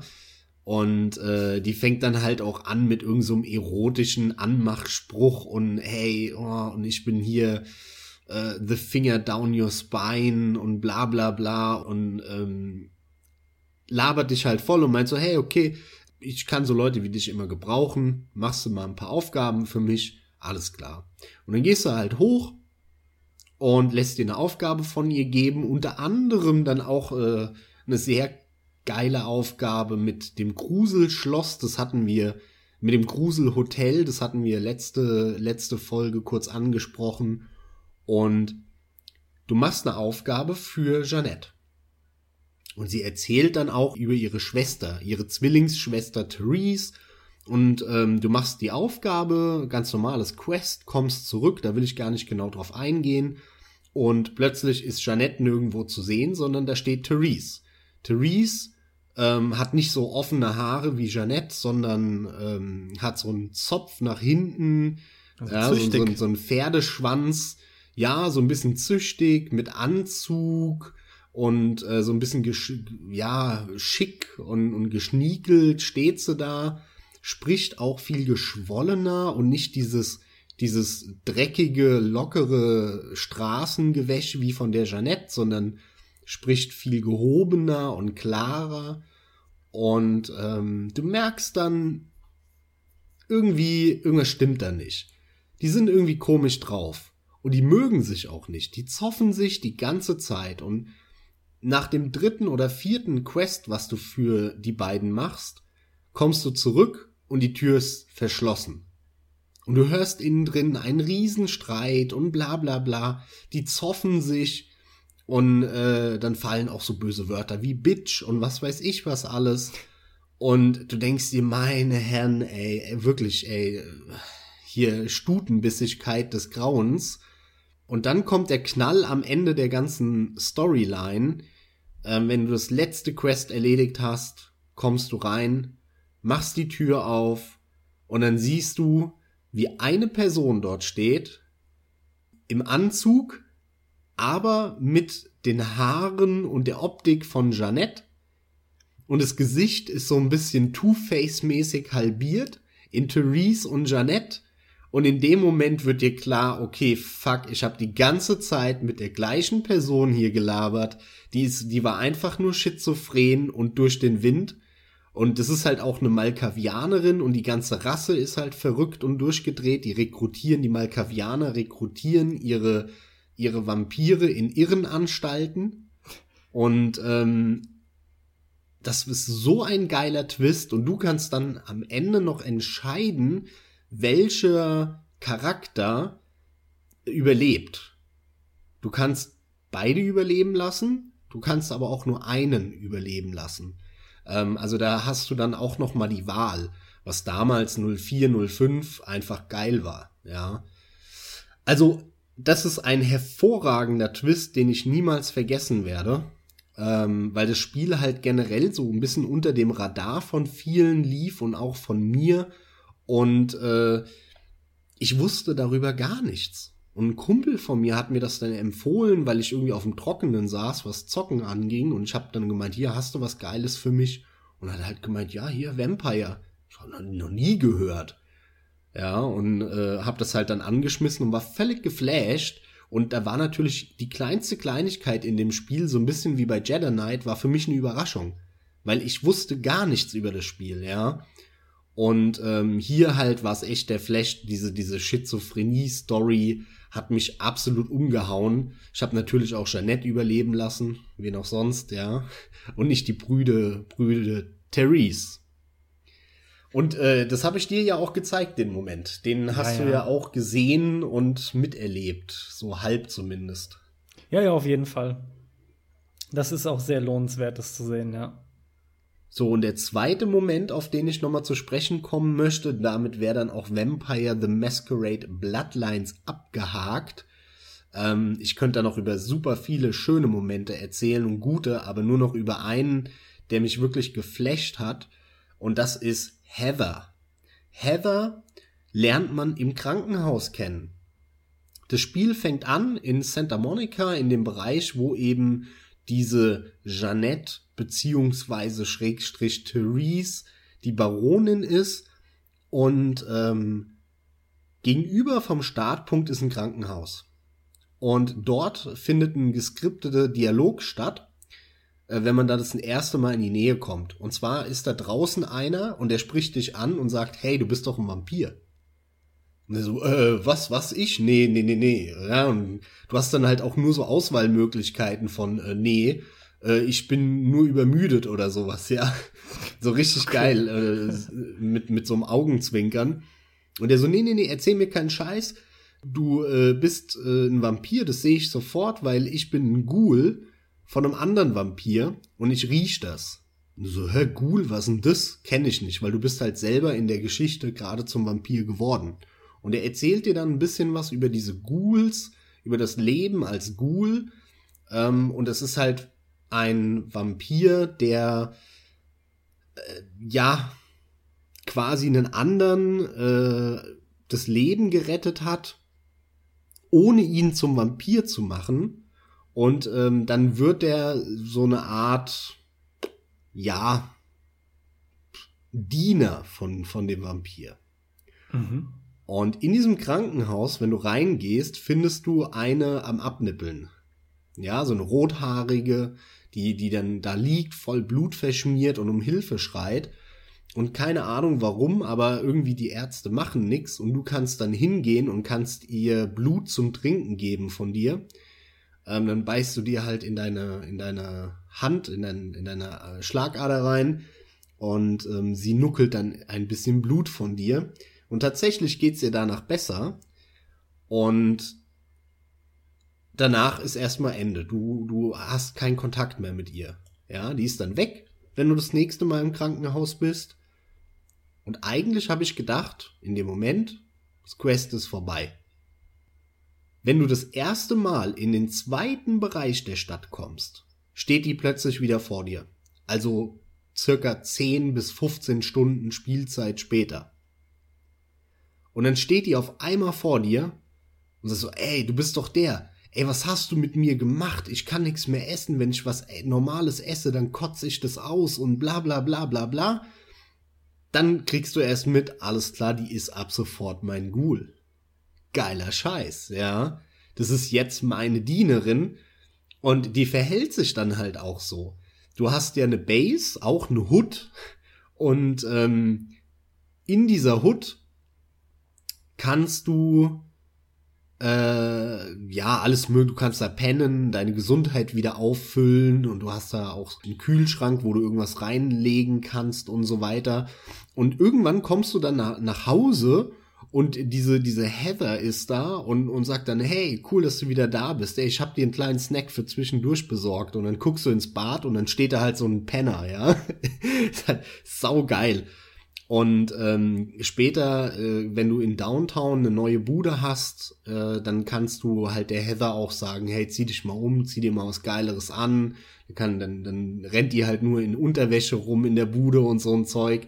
Also wirklich geil das fand ich auch richtig geil, dieser Moment halt, wo du die schon vergessen hattest und dann im nächsten Stadtteil bist und plötzlich steht die vor dir, ja, und sagt halt, ey, was hast du mit mir gemacht und la und danach ist es halt wirklich deine deine deine Schnecke mit äh, die dir halt irgendwie äh, Blut besorgt und, und mit der du halt allen möglichen Schabernack treiben kannst in dem Spiel. Und das, das war wirklich ein geiler Moment auch, ja. Kann ich verstehen. Irgendwie habe ich gedacht, dass du jetzt nicht so akut damit aufhörst. Aber okay, klar. Ist ja in Ordnung. Hast ja viel dazu gesagt. Mein letzter Magic Moment ist tatsächlich ein Gameplay-Moment beziehungsweise Element oder das damit verbundene Kickergefühl. Denn ich. Kickergefühl. Das Kick, ja, das ist das kickende Gefühl. Denn ähm, Burnout 2 hat bei mir was geschafft, was äh, kaum andere Arcade-Rennspiele geschafft haben. Nämlich genau dieses kickende Gefühl auszulesen, durch den, äh, auszulösen durch den namensgebenden Burnout. Wie gesagt, Teil 2, Point of Impact, der kam im Oktober 2002 raus, ist von Criterion Games, das ist ein englisches Studio. Und ähm, damit begann bei mir Liebe und Leidenschaft zur Burnout-Serie, die auch bis heute wirklich äh, ungebrochen anhält, uneingeschränkt anhält. Und verdammt nochmal, ich wünsche mir auch endlich ein neues Burnout. Ähm, da kam ja auch zum Glück jetzt die Mitteilung, dass ein paar vom Team, vom ursprünglichen sich da irgendwie abgekapselt haben und eins machen, aber die haben wohl erst begonnen, Max, ne? Also es wird noch ein paar Jährchen dauern. Ja. Ja, mehr ist auch noch nicht bekannt. Auf jeden Fall geht's mir um die namensgebenden Burnouts, denn vielleicht erkläre ich es einfach doch mal für die Leute, die es nicht wissen, wie es funktioniert. Burnout ist, wie gesagt, ein Arcade Racer. Und zwar ein extrem schneller. Und es geht darum, dass man Boost aufbaut, um wie immer möglichst schnell weiterzukommen. Und um Boost aufzubauen, muss man in diesem Spiel aber gefährlich fahren. Dadurch füllt sich die Boostleiste. Man bekommt den Boost, indem man springt, indem man als Geisterfahrer fährt, indem man knapp um den Gegenverkehr rumschlängelt, beziehungsweise knapp an Autos vorbeifährt und überholt. Und beim Driften. Jeder Crash, den man baut, bedeutet automatisch einen Boostverlust. Und damit kann man keinen Burnout schaffen. Denn ein Burnout ist, wenn man einmal komplett seine Boostleiste geleert hat und unfallfrei gefahren ist. Und wenn man dabei noch gefährlich gefahren ist, kann man diese Burnouts theoretisch unendlich verlängern und kann damit perfekt mit einer Hammerpräzision an Kontrolle, die einem die Burnout-Serie schon immer bot, das komplette Rennen bestreiten und sich da durchfeuern und schießen das macht so unglaublich viel Spaß und das habe ich in der Form vorher noch nicht erlebt, weil da einfach das gesamte Feeling stimmt. Und das Ganze, den zweiten, quasi zweiten Moment muss ich ja hier noch mit reinnehmen, dafür lohnt sich kein einzelner, wurde dann in Teil 3 der dann Takedown heißt, nämlich Guten genau mit da den Takedowns. mit den namensgebenden Takedowns erweitert die Intensität, die bei diesen Takedowns, also alles andere ist noch geblieben. Es wurde aber zusätzlich, die haben das Spiel wirklich noch mal schneller hinbekommen, obwohl es das gleiche System war. Es sah noch mal besser aus, lief immer noch mit 60 Frames pro Sekunde. Ähm, die Intensität durch die Takes out, das war so gigantisch. Man hatte Kopf an Kopf rennen und hat äh, Takedown, vielleicht weiß es auch nicht jeder. Der Name sagt es zwar, aber es wurde gezielt eingeführt, dass man seine Kontrahenten ausschalten konnte, indem man die in irgendwelche Hindernisse rammt. Einfach rammt. Da war halt dieses Kopf-an-Kopf-Rennen und Drängeln stand an der Tagesordnung. Der Funkenschlag war der Hammer. Generell ähm, hat man einen ordentlichen Widerstand gespürt, wenn man aneinander hing. Dann wusste man genau, ja, okay, alles klar, ich gehe jetzt kurz vom Gegner weg, hau wieder seitlich an den ran. Und wenn man den dann gegen, was weiß ich, Hauswand oder Leitplanke geklatscht hat, dann äh, hat man das noch durch einen wirklich coolen, geilen Kameraschwenk gesehen, der so nach hinten ging und äh, die Zeit wurde noch mal langsamer. Das hat extrem das war halt, geile. Das Feedback war halt Hammer, ne? Die Präsentation das und das Hammer, Feedback ja. war einfach nur geil, aber das war schon immer in Burnout die Ja, Stärke. Mann. Ja, ich werde es auch nie vergessen, wie ich glaube in in das war auch in Takedown, aber insbesondere dann in Revenge. Ja, ja. Ähm, wenn du irgendein Rennen abgeschlossen hattest und die Zähler runtergerattert sind, Ja, hier ja. Flamme, Feuer, brrr, du, du, du, du, du. Paradebeispiel für befriedigendes und kickendes Geräuschdesign, Sounddesign. Hammer, so Hammer, was unglaublich da für gut. Soundeffekte dabei waren und das Und- Geratter und Geröhre und 5 Millionen Punkte hier und drei Sterne plus hier Definitiv. Platinum Award, zack, zack, zack. Und äh, du hast da gehockt, hast gedacht, Alter, ich bin der King, ey, los geht's, ja. Ja, das sag ich ja. Das hat dir so ein geiles Gefühl gegeben und du hast dann gesehen, wie dein Gegner nach hinten halt eben abge abgedriftet ist, sich überschlagen hat ohne Ende. Und das alles während dem laufenden Rennen und die Kamera dann wieder nach vorne äh, zu dir wieder und mit so einem, ach, der, der Ton wurde dann quasi auch fast schon ausgeblendet dabei, damit man nur diesen Crash hört. Und äh, Musik war weg und dein eigener Sound vom Motor war weg. Und mit dem Zurückschwenken der Kamera auf dein Auto kam das dann alles wieder. Das Boost-Geräusch wurde noch mal extrem hochgefahren. Dann kickt's dich wieder wirklich ins eigene Auto rein. Ja, das ist alles so unglaublich gewesen, ja. Also generell, was die Jungs immer wieder mit der Burnout-Serie zeigen, ich bin, auch wenn es kein nächstes Burnout wird, aber trotzdem mal gespannt, was als nächstes noch kommt. Vom Urteam, das habe ich noch mal irgendwie ein bisschen probiert nachzulesen, zu recherchieren, sind quasi keine mehr irgendwie da. Ja, ja, bei Ja. EA sind die alle dann raus und das ist schon vorbei, wie immer. Aber was mich verblüfft hat, das hatte ich so nicht in Erinnerung. Ich dachte, es ist so ein klassischer Gang gewesen.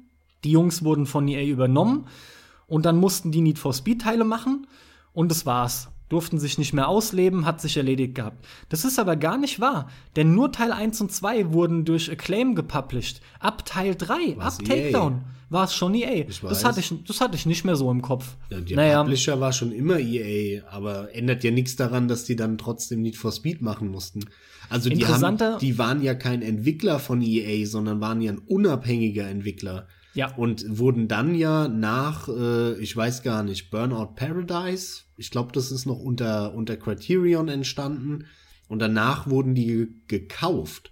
Mittlerweile Genau, mit gibt es. Criterion nicht mehr, sondern das ist halt einer von vielen Entwicklern in, in, von EA und gemixt mit mittlerweile wahrscheinlich hier 100 Leute raus, da 150 Leute rein, ein völlig anderes Team und äh, im Prinzip kann äh, auf dem nächsten Dragon Age draufstehen, entwickelt von Criterion, weil das ist eine Ja, ja. Marke von EA. Die, Wie können so die draufschreiben, wo, wo die wollen. Sehr schade, aber was soll's. Aber weißt du das hundertprozentig oder muss ich jetzt nachschauen, ob es Criterion Games wirklich nicht mehr gibt? Denn Criterion Software ist das ursprüngliche gewesen, woraus dann auch Criterion Games mit entstanden oder hervorgegangen ist. Also meines Wissens nicht, aber ja, muss man mal nachschauen, aber ich glaube nicht. Wenn du willst, kannst du es nachschauen, während ich noch zum Schluss ein Fun Fact äh, zu Criterion Software erzähle. Ähm, ansonsten lassen wir es und man kann es ja auch selber leicht rausfinden. Und zwar hat, also ist der Unterschied, wie gesagt, Criterion Software, die es eigentlich waren, und Criterion Games, aber im, im Kern waren das schon alles die gleichen Leute, eine Firma mehr oder weniger. Und Criterion Software ist der Entwickler der Renderware Engine, die jeder damalige PS2-Spieler diesen Schriftzug Renderware, den hat man andauernd gelesen. Aber interessanterweise, viele Leute, mit denen ich mich unterhalten hatte, die wussten nicht, dass das von Criterion war. Diese Engine, diese Middleware, die sogenannte, die wurde genutzt bei GTA 3, Vice City, San Andreas. Generell die Rockstar-Dinge, also auch Bully, anders kann es keinem Edit. Killer 7 hatte diese Engine. Mortal Kombat-Teile, unter anderem Deception, Obscure, so ein Teenie-Horror. Dann auch für dich, weiß ich nicht, ob du es wusstest, Max, Persona 3 und 4 haben auch die Renderware Engine genutzt. Tony Hawk's Pro Skater 3 und 4 und es gibt noch viele mehr. Das war zur PS2-Ära die beliebteste Middleware Engine, die genommen wurde. Und generell waren die technisch so geil. Burnout hat es schon immer gezeigt. Burnout war technisch immer die absolute Speerspitze. Die waren immer beeindruckend und liefen ultra flüssig. Ja, ich fand die auch immer geil, genau deswegen, weil ich bin ja, wie man auch in der The Witcher Folge gehört hat, ein kleiner Steuerungs- und direkte Steuerungsfetischist. Und ähm, ja, deswegen fand ich Burnout auch immer geil. Also da wünsche ich mir auch in Zukunft irgendwie, ja, dass es weitergeht mit der Serie. Ja, dass da irgendwie eine sinnvolle Erneuerung kommt und ein knackiger, ein richtig geiles, knackiges Rennspiel mit einer hammerpräzisen Steuerung. Da freue ich mich drauf. Aber Mal schauen, ob wir das jemals wieder sehen. Ja. Ob wir das so hinkriegen, aber also immer wieder kommen ja mal so Dinge. Nur diese Burnout-Serie ist schon einfach sensationell. Es ist auch meine allerliebste Arcade Racing-Serie.